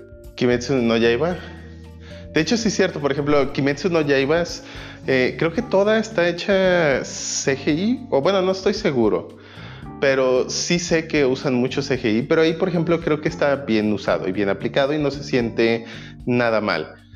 También hay series que eh, están hechas con total CGI, pero que ahí creo que está muy bien logrado y es por ejemplo Doro Doro, que está en Netflix. Por, por, eh, bueno, Kimetsu no Yaiba, que es en inglés De Demon Slayer, está en Crunchyroll. Esa es la que, esa es la que quería, el, el en inglés es el que lo reconocía más.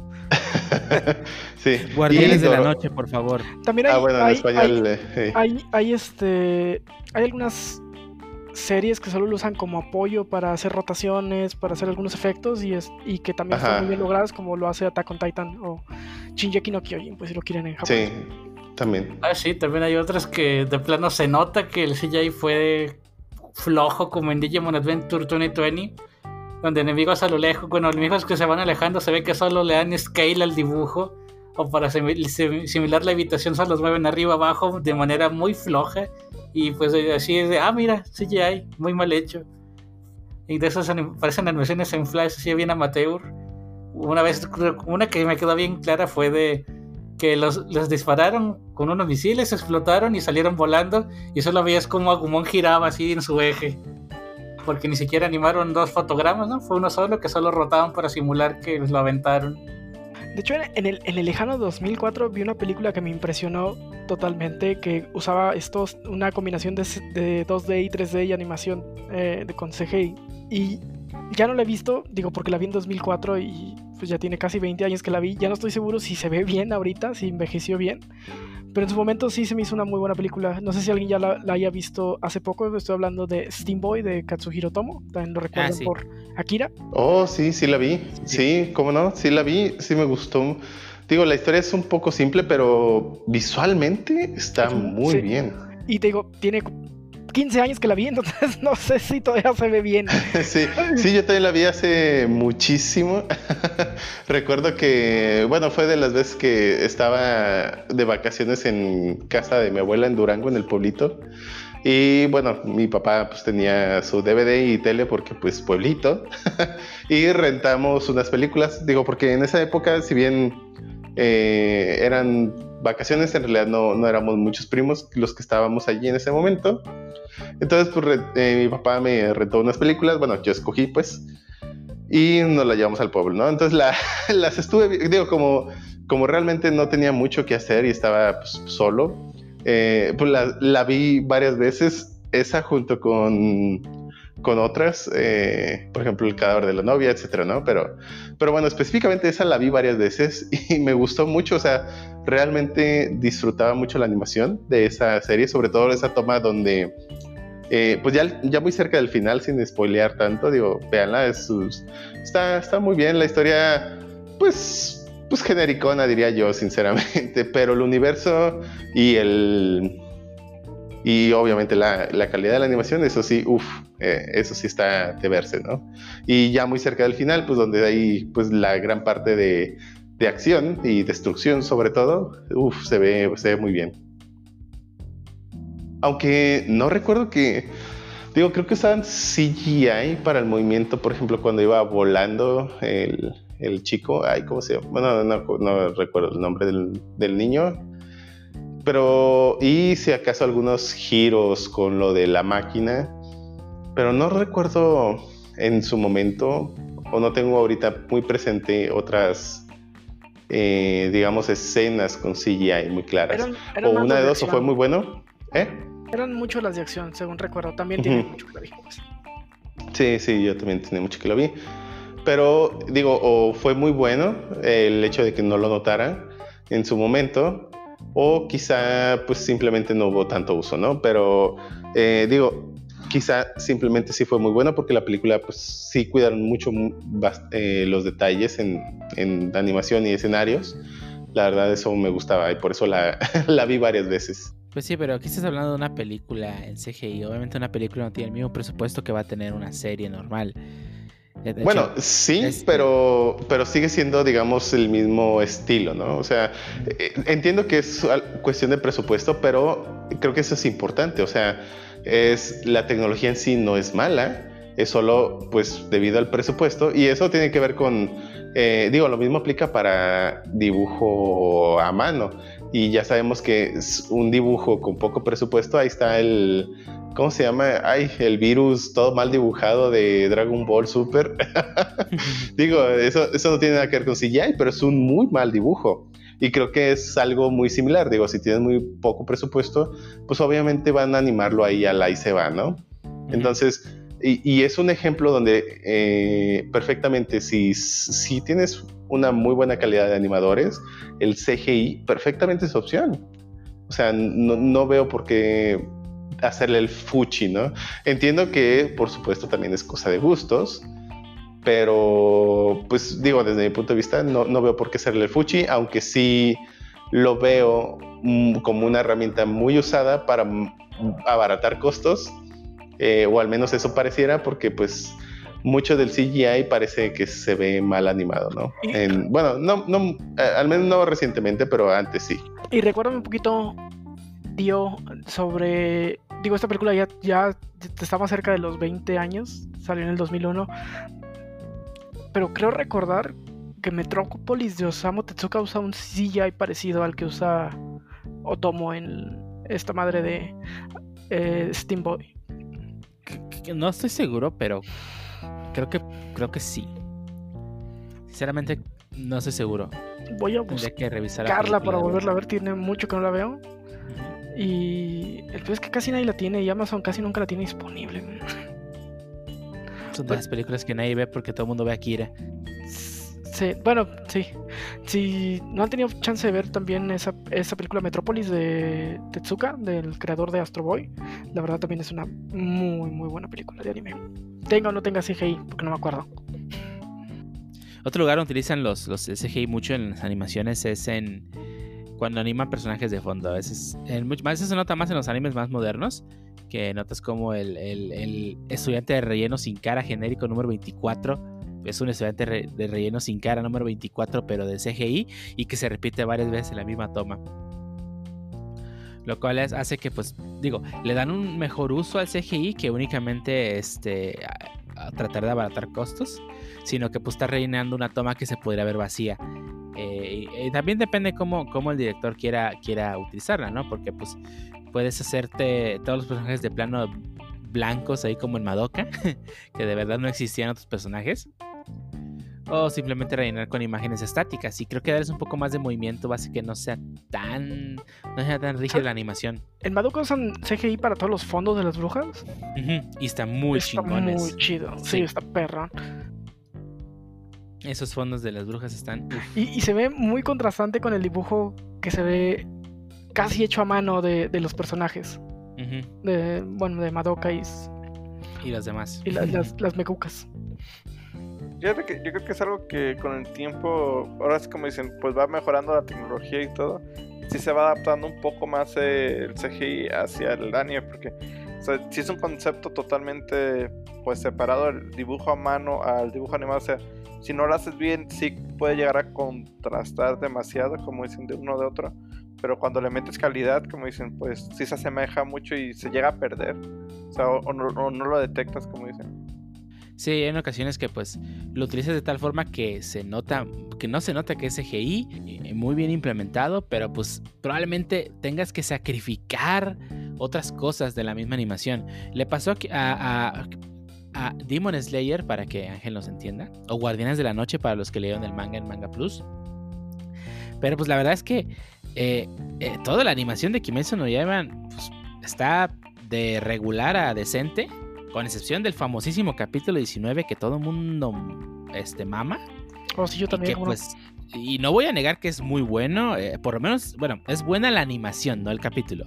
Es muy buena la animación que tiene. Y, ese, el ataque que hace, pues, es puro CGI. CGI muy bien hecho.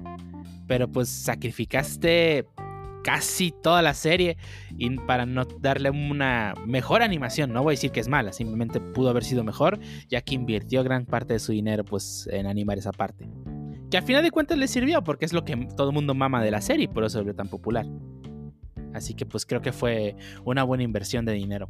Como dicen, de hecho también pasó con, bueno, hablando ya de una serie, pues, eh, de personas en la de Game of Thrones, es lo que decían que salía muy caro el animar o los lobos o los dragones, que hubo una temporada donde dijeron, no, pues en esta no vamos a poner casi los lobos porque como van a salir mal los dragones, vamos a invertir ese dinero en que pues la animación de los dragones se vea pues bien.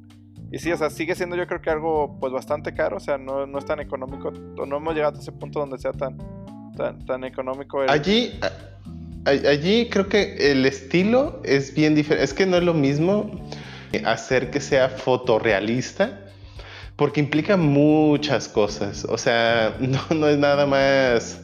O sea, creo que ahí sí haría una clara distinción entre el CGI en películas live action o series live action con el anime o, caricaturas en general. La verdad es que creo que una cosa es la animación, es decir, el movimiento, y otra cosa es todo el esfuerzo que implica para que se mezcle con la escena y que además se genere una iluminación muy similar, bueno, una iluminación y al final, por supuesto, un renderizado muy similar a la realidad.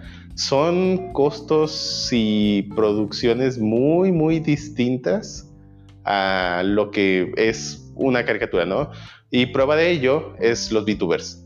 Los VTubers se ven como anime. Y digo, si bien eh, hay unos mejores que otros, la verdad es que cualquier, eh, una computadora no muy poderosa puede renderear eso en tiempo real. Pero es que hay de VTubers a VTubers. Eh, hay VTubers que sí tienen modelos 3D que no se ven tan bien. Los que están hechos Sí, con sé. Live 2D, pues, pues, básicamente es una imagen 2D tratando de Sí. imitar cierto movimiento que no necesariamente es 3D y pues por Ajá. eso es es un Bueno, poco más agradable que las 3D. Voy a poner otro ejemplo, por ejemplo, Genshin Impact. La verdad es que se ve muy bien como anime. O sea, tú puedes eh, tomar un screenshot, una captura y se ve como un anime. Y se ve muy bien. Y es una computadora, pues ahora sí que como cualquier otra. Sin embargo, si tú quieres renderear un lobo como el de Game of Thrones para que se vea fotorrealista, no hay máquina que lo haga en tiempo real. O bueno, no sé, a lo mejor ya con las 3090s o un SLI de 3090s, a lo mejor sí, pero... Ahí está la diferencia entre correr Microsoft Flight Simulator 2020 y correr Ajá, exactamente. Exactamente.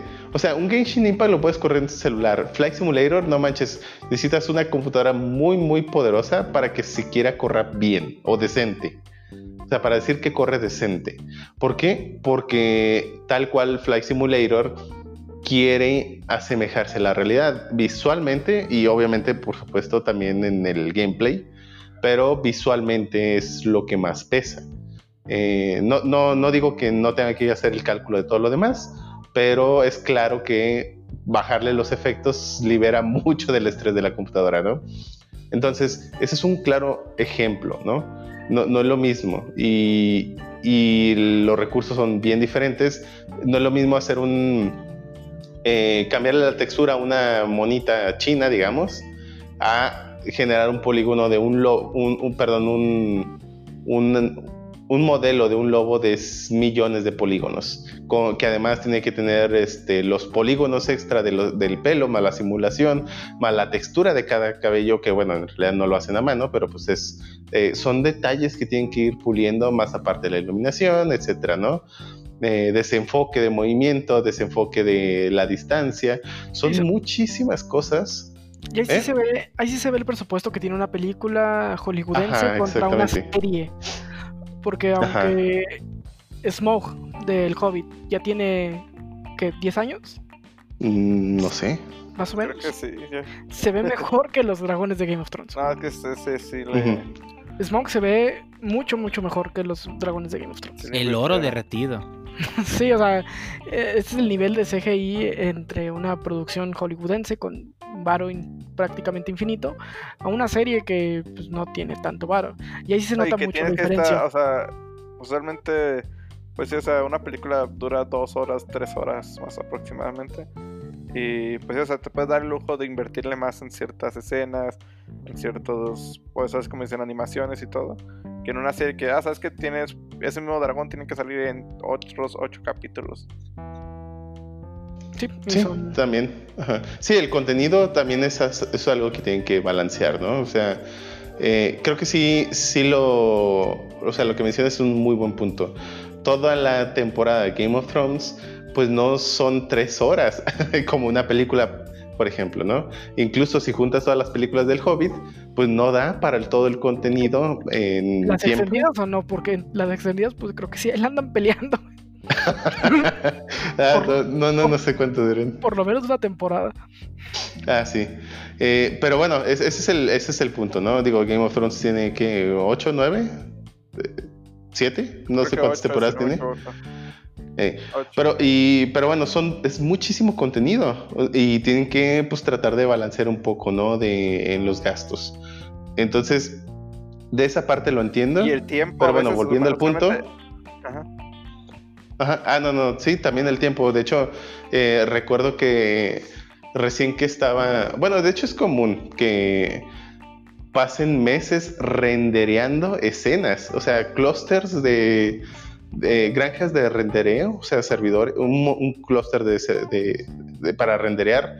Recuerdo que Weta Digital, que fue de las personas, bueno, de las compañías involucradas en el rendereo de la película de Avatar, pues decía que ya tenía las escenas todas listas y pues básicamente dejaron una granja de servidores corriendo ahí por tres meses continuos para tener las escenas, ¿no? O sea, es, esa es más o menos la cantidad de esfuerzo o costo computacional que pues más o menos podemos eh, dimensionar, ¿no? Comparado que pues Digo, entiendo que a lo mejor eh, ya es diferente la época, pero recuerdo que pues, Tales of Symphonia, que es más o menos de la época, pues corre real time, ¿no? Y se ve, se ve muy, digo, no se ve con la calidad de Genshin Impact, obviamente porque pues los años han pasado, pero se ve muy bien de todos modos como anime. Y digo, es más o menos de la época Avatar y pues comparado a algo que te va a renderear a 30 cuadros por segundo, a media hora por tres meses, ¿no? media hora de contenido en tres meses de cluster rendereando. Pues ese también está el caso de, de Dragon Ball Fighters, que pues es puro CGI. Eh, ah, pero es el shading. Por eso, es del bueno, está muy cuadros, bien. Pero mucha gente dijo, oye, pues es que se ve muy bien porque uno puede hacer animación así, pues no sabes el lo tardado que es hacer que se vea así. Los, las animaciones de Dragon Ball Fighters están específicamente diseñadas para verse en un solo ángulo. Si cambias de ángulo, no se va a ver igual. Y tardaron meses. y, y son meses movimientos de meses. ataques Ajá. que se repiten, como dicen. Ah, que se repiten exactamente. Si, si llegas a hacer una animación de ese estilo con un ataque, ¿qué va a pasar? Van a decir, no, esto es como las animaciones de Sailor Moon que siempre se usan, son usan la misma. Pues sí, tienen que ahorrar cosas en algún lado. Y si haces una animación muy buena de, de un ataque que va a utilizar un personaje, pues lo vas a reutilizar. Digo, estoy casi seguro que van a venir las quejas en, más adelante en la segunda temporada de Kimetsu no Yaiba cuando reutilicen el ataque que se hizo en el, en el capítulo 19. Porque va a pasar. Pero pues es que así funciona. O sea, si ya tienes una pieza del mecanismo, pues solamente reutiliza, no tienes por qué hacerla de nuevo. Sí, muy cierto. Y, y- y agregando un poquito la comparación que hacía Chotol sobre CGI live action contra CGI animado, Toy Story, la primera, solo tardaron 33 días en renderearla. Digo, se oye poquito. Digo, más bien, se oye chingo, ¿verdad? Pero 33 días no, no está tan mal. Es- No, Sí, no, no está tan mal, pero también hay que. Estoy seguro que no fue una computadora solamente. Sí, no, no, no. No, No, y los tres meses de. Avatar, pues tampoco pusieron la laptop del jefe a renderearla, ¿no? Sí, no, pues no. también us- usaron varios trucos de que los niños todos tenían la cara de Andy, la, la cara de los papás nunca sale, pero no, ni- o sea, Sí, digo, y, y- y ahí entiendes por qué, y, y me voy a ir a lo mejor un poquito a otro tema, por qué los juegos de video tardan 10 años en igualar a las películas eh, que vemos, ¿no? O sea, ahorita tenemos juegos que claramente superan a cómo se veía Toy Story la primera. Pero ¿cuántos años no tardan los videojuegos en llegar ahí? Y eso es porque pues las películas generalmente las renderean por días. y en los juegos tiene que ser todo en tiempo real. Ahí, está Kingdom Hearts 3, que se ve poco mejor que la primera película de Toy Story. Sí, o sea, ti- tienen que renderear al menos unas 30, unas 30 veces por segundo. de Mínimo. hecho, a mí no me tocó Bueno. ver, bueno, no me tocó jugar, perdón, Kingdom Hearts 3, pero algo que le hacían mucho, pues, o sea, vi que le hicieron como con mucho énfasis, fue una- la escena donde sale Elsa, la de Frozen, que, o sea, sale la misma escena cantando, pero acá pues la hicieron pues animada en el juego y se ven muy, muy, muy semejantes. Bueno, la escena de Elsa está está rendereada. pre-rendereada. Sí, ah, sí. máquina. Ah, entonces olvídalo. Digo, sí se rendería probablemente con el motor del juego y todo, pero ya hay muchas Pero- cosas ya prehechas, entonces eso no cuenta, es del gameplay y es el chido, ¿no? Ah, Que no sí, se les muestra yo- un fotograma es que, donde sea- aparece el cursor. No, es un fotograma donde, donde al parecer la máquina donde se renderió ese frame no tenía pagada la licencia Ah, del, sí, cierto. me software y salía la, El la marca de Pokémon, Boa- sí, sí. la marca de ah sí el Pokémon los trailers o sí fue en otra No, cosa lo- la- los, los créditos están pre-rendereados y sale un cursor por un fotograma ¿En dónde? en Pokémon Escudo y Espada. Y no es que los créditos sean exactamente demandantes en gráficos, pues, como para renderearlos. Mm, Pues no, pero pues, a poco así tan bajos niveles en- de indie le- le- ya cayó Game Freak. Sí, desde hace como, ¿qué? Siete años desde que pues, que se migraron al 3D, sí. Bueno, alguien tiene otro otro comentario del CGI si no para ya El. CGI en las escenas intros de videojuegos cuenta como an- anime. Digo, digo, No. los juegos tipo tipo Tales of Is donde tienen eh, animaciones de, de intro y están con CGI. Pues no sé, porque bueno, digo, antes se acostumbraba que muchos juegos tenían este animaciones de anime como intro. Dicho, uno de mis juegos favoritos tiene una animación de intro de anime. No sé si lo jugaron, Vanguard Bandits. No me suena. No, nadie. Ah, Está bien chido, es un Tactics de robots gigantes. Bien japonés el pedo. Ah, de robots gigantes en el medievo. bien Ah, japonés el pedo Sí. Sí, pero ten en cuenta que casi todos los juegos que tenían escenas eh, intros en, en, pues, en anime, pues la verdad es que le pagaban a un estudio para que hiciera el intro y pues no era un estudio pues, que se que tenía mucho trabajo. No de animación. le- le- tal cual lo, lo- ¿sabes qué? Hazme este intro, pide un budget, sacaba lo mejor que podía. No era hazme un capítulo de, hazme 24 capítulos y pues hay que estirar el budget lo más que podamos. Pues aquí era más una, un, minuto con todo el opening. un- que de hecho, pues, por ejemplo, los openings de JoJo's Bizarre Adventure eh, pues están hechos por otra empresa, ni siquiera es la misma casa animadora quien hace los openings, los cuales los openings se pueden este, subcontratar para que pues obviamente tengan la mejor calidad posible, ¿no? Porque al final de cuentas es la carta de presentación del juego y pues en el caso de los animes pues la carta de presentación contra el anime. Muy común recopilación de los openings al final de cuentas. Y hasta aquí el tema de los CGI en el anime. Si ustedes tienen algún comentario sobre ese tema, si no les gusta el CGI en el anime, si les gusta el CGI de anime o tienen muy buenos ejemplos o muy malos ejemplos, no, la pelea de Naruto contra Pain no vale, por favor. Que sé que las estás, pues, sé que las estás poniendo. Este, ahí ponemos en la caja de comentarios y ahí pues conoceremos todas sus preguntas, comentarios de sobre ese tema. Y sin más que añadir, vámonos a las despedidas.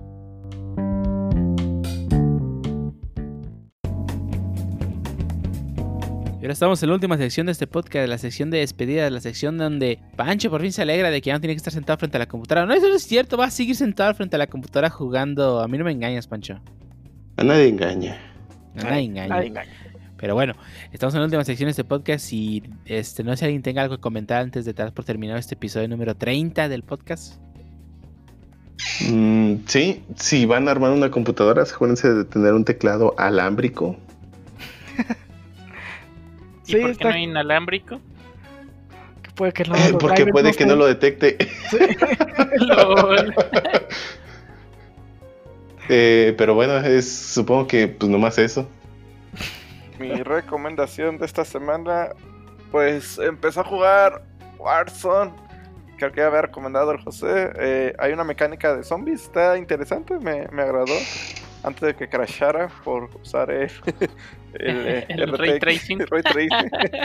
Pero sí, está, está entretenido. Le voy a dar una segunda oportunidad. Ya la había desinstalado. Lo bueno es que ya me compré un disco duro de 2 teras. Así que, pues ya nomás se llenó la mitad del disco duro. Me queda la otra mitad. no más. Nada más. Así que, pues sí, está, la verdad está interesante. Eh, eh, sobre todo si juegas con amigos. Y pues sí, vamos a ver qué tal me envicio con esto. Yo les voy a recomendar ahora con que acaba de pasar la temática spooky de y Día de Muertos y toda esa onda que fue en Green Fandango, ya que este ya está en Game Pass. Eh, la verdad, si les gustan las aventuras gráficas, les va a gustar Green Fandango. Y si no, o si nunca han jugado una, denle una oportunidad de todos modos. Puede ser ese juego que los adentre a, a ese bonito género. Puede ser. Y esta semana yo les voy a recomendar que jueguen el uno de los juegos que acaba de llegar a Game Pass se llama Celeste. Comentamos de la sesión de noticias, lo voy a comentar ahorita. Es un juego muy bueno, un plataformero de los buenos. Eh, excelente música, excelentes retos. Es un juegazo. Y también les voy a recomendar que se suscriban a nuestras redes sociales, donde publicamos todas las noticias referentes al podcast, ya sea en Facebook con el, con el nombre de Stop Podcast, en Twitter con el usuario Stop y en Instagram con el usuario Stop Podcast. Ahí publicamos todas las notas referentes del podcast y de cuándo se libera cada nuevo episodio. Además, les recomendamos que se suscriban en todas las plataformas donde está disponible el podcast, ya sea Anchor, iTunes, Spotify o YouTube. Ahí publicamos todos los episodios y si se suscriben nos aseguran no perderse en un episodio, aparte que nos ayudan a ir creciendo poco a poco en las plataformas.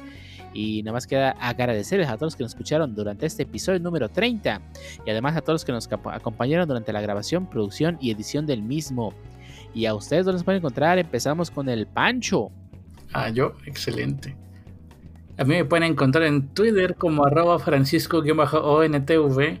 Esta semana no hice rabieta de nada, no retuiteé nada. ¿No hiciste rabieta? ¿Seguro? y bueno, no he tuiteado sobre, sobre lo que me pasó con Black Mesa, pero... bueno, sí hice, pero no en Twitter, pues. ¿Y a ti, Shotol, dónde te podemos encontrar?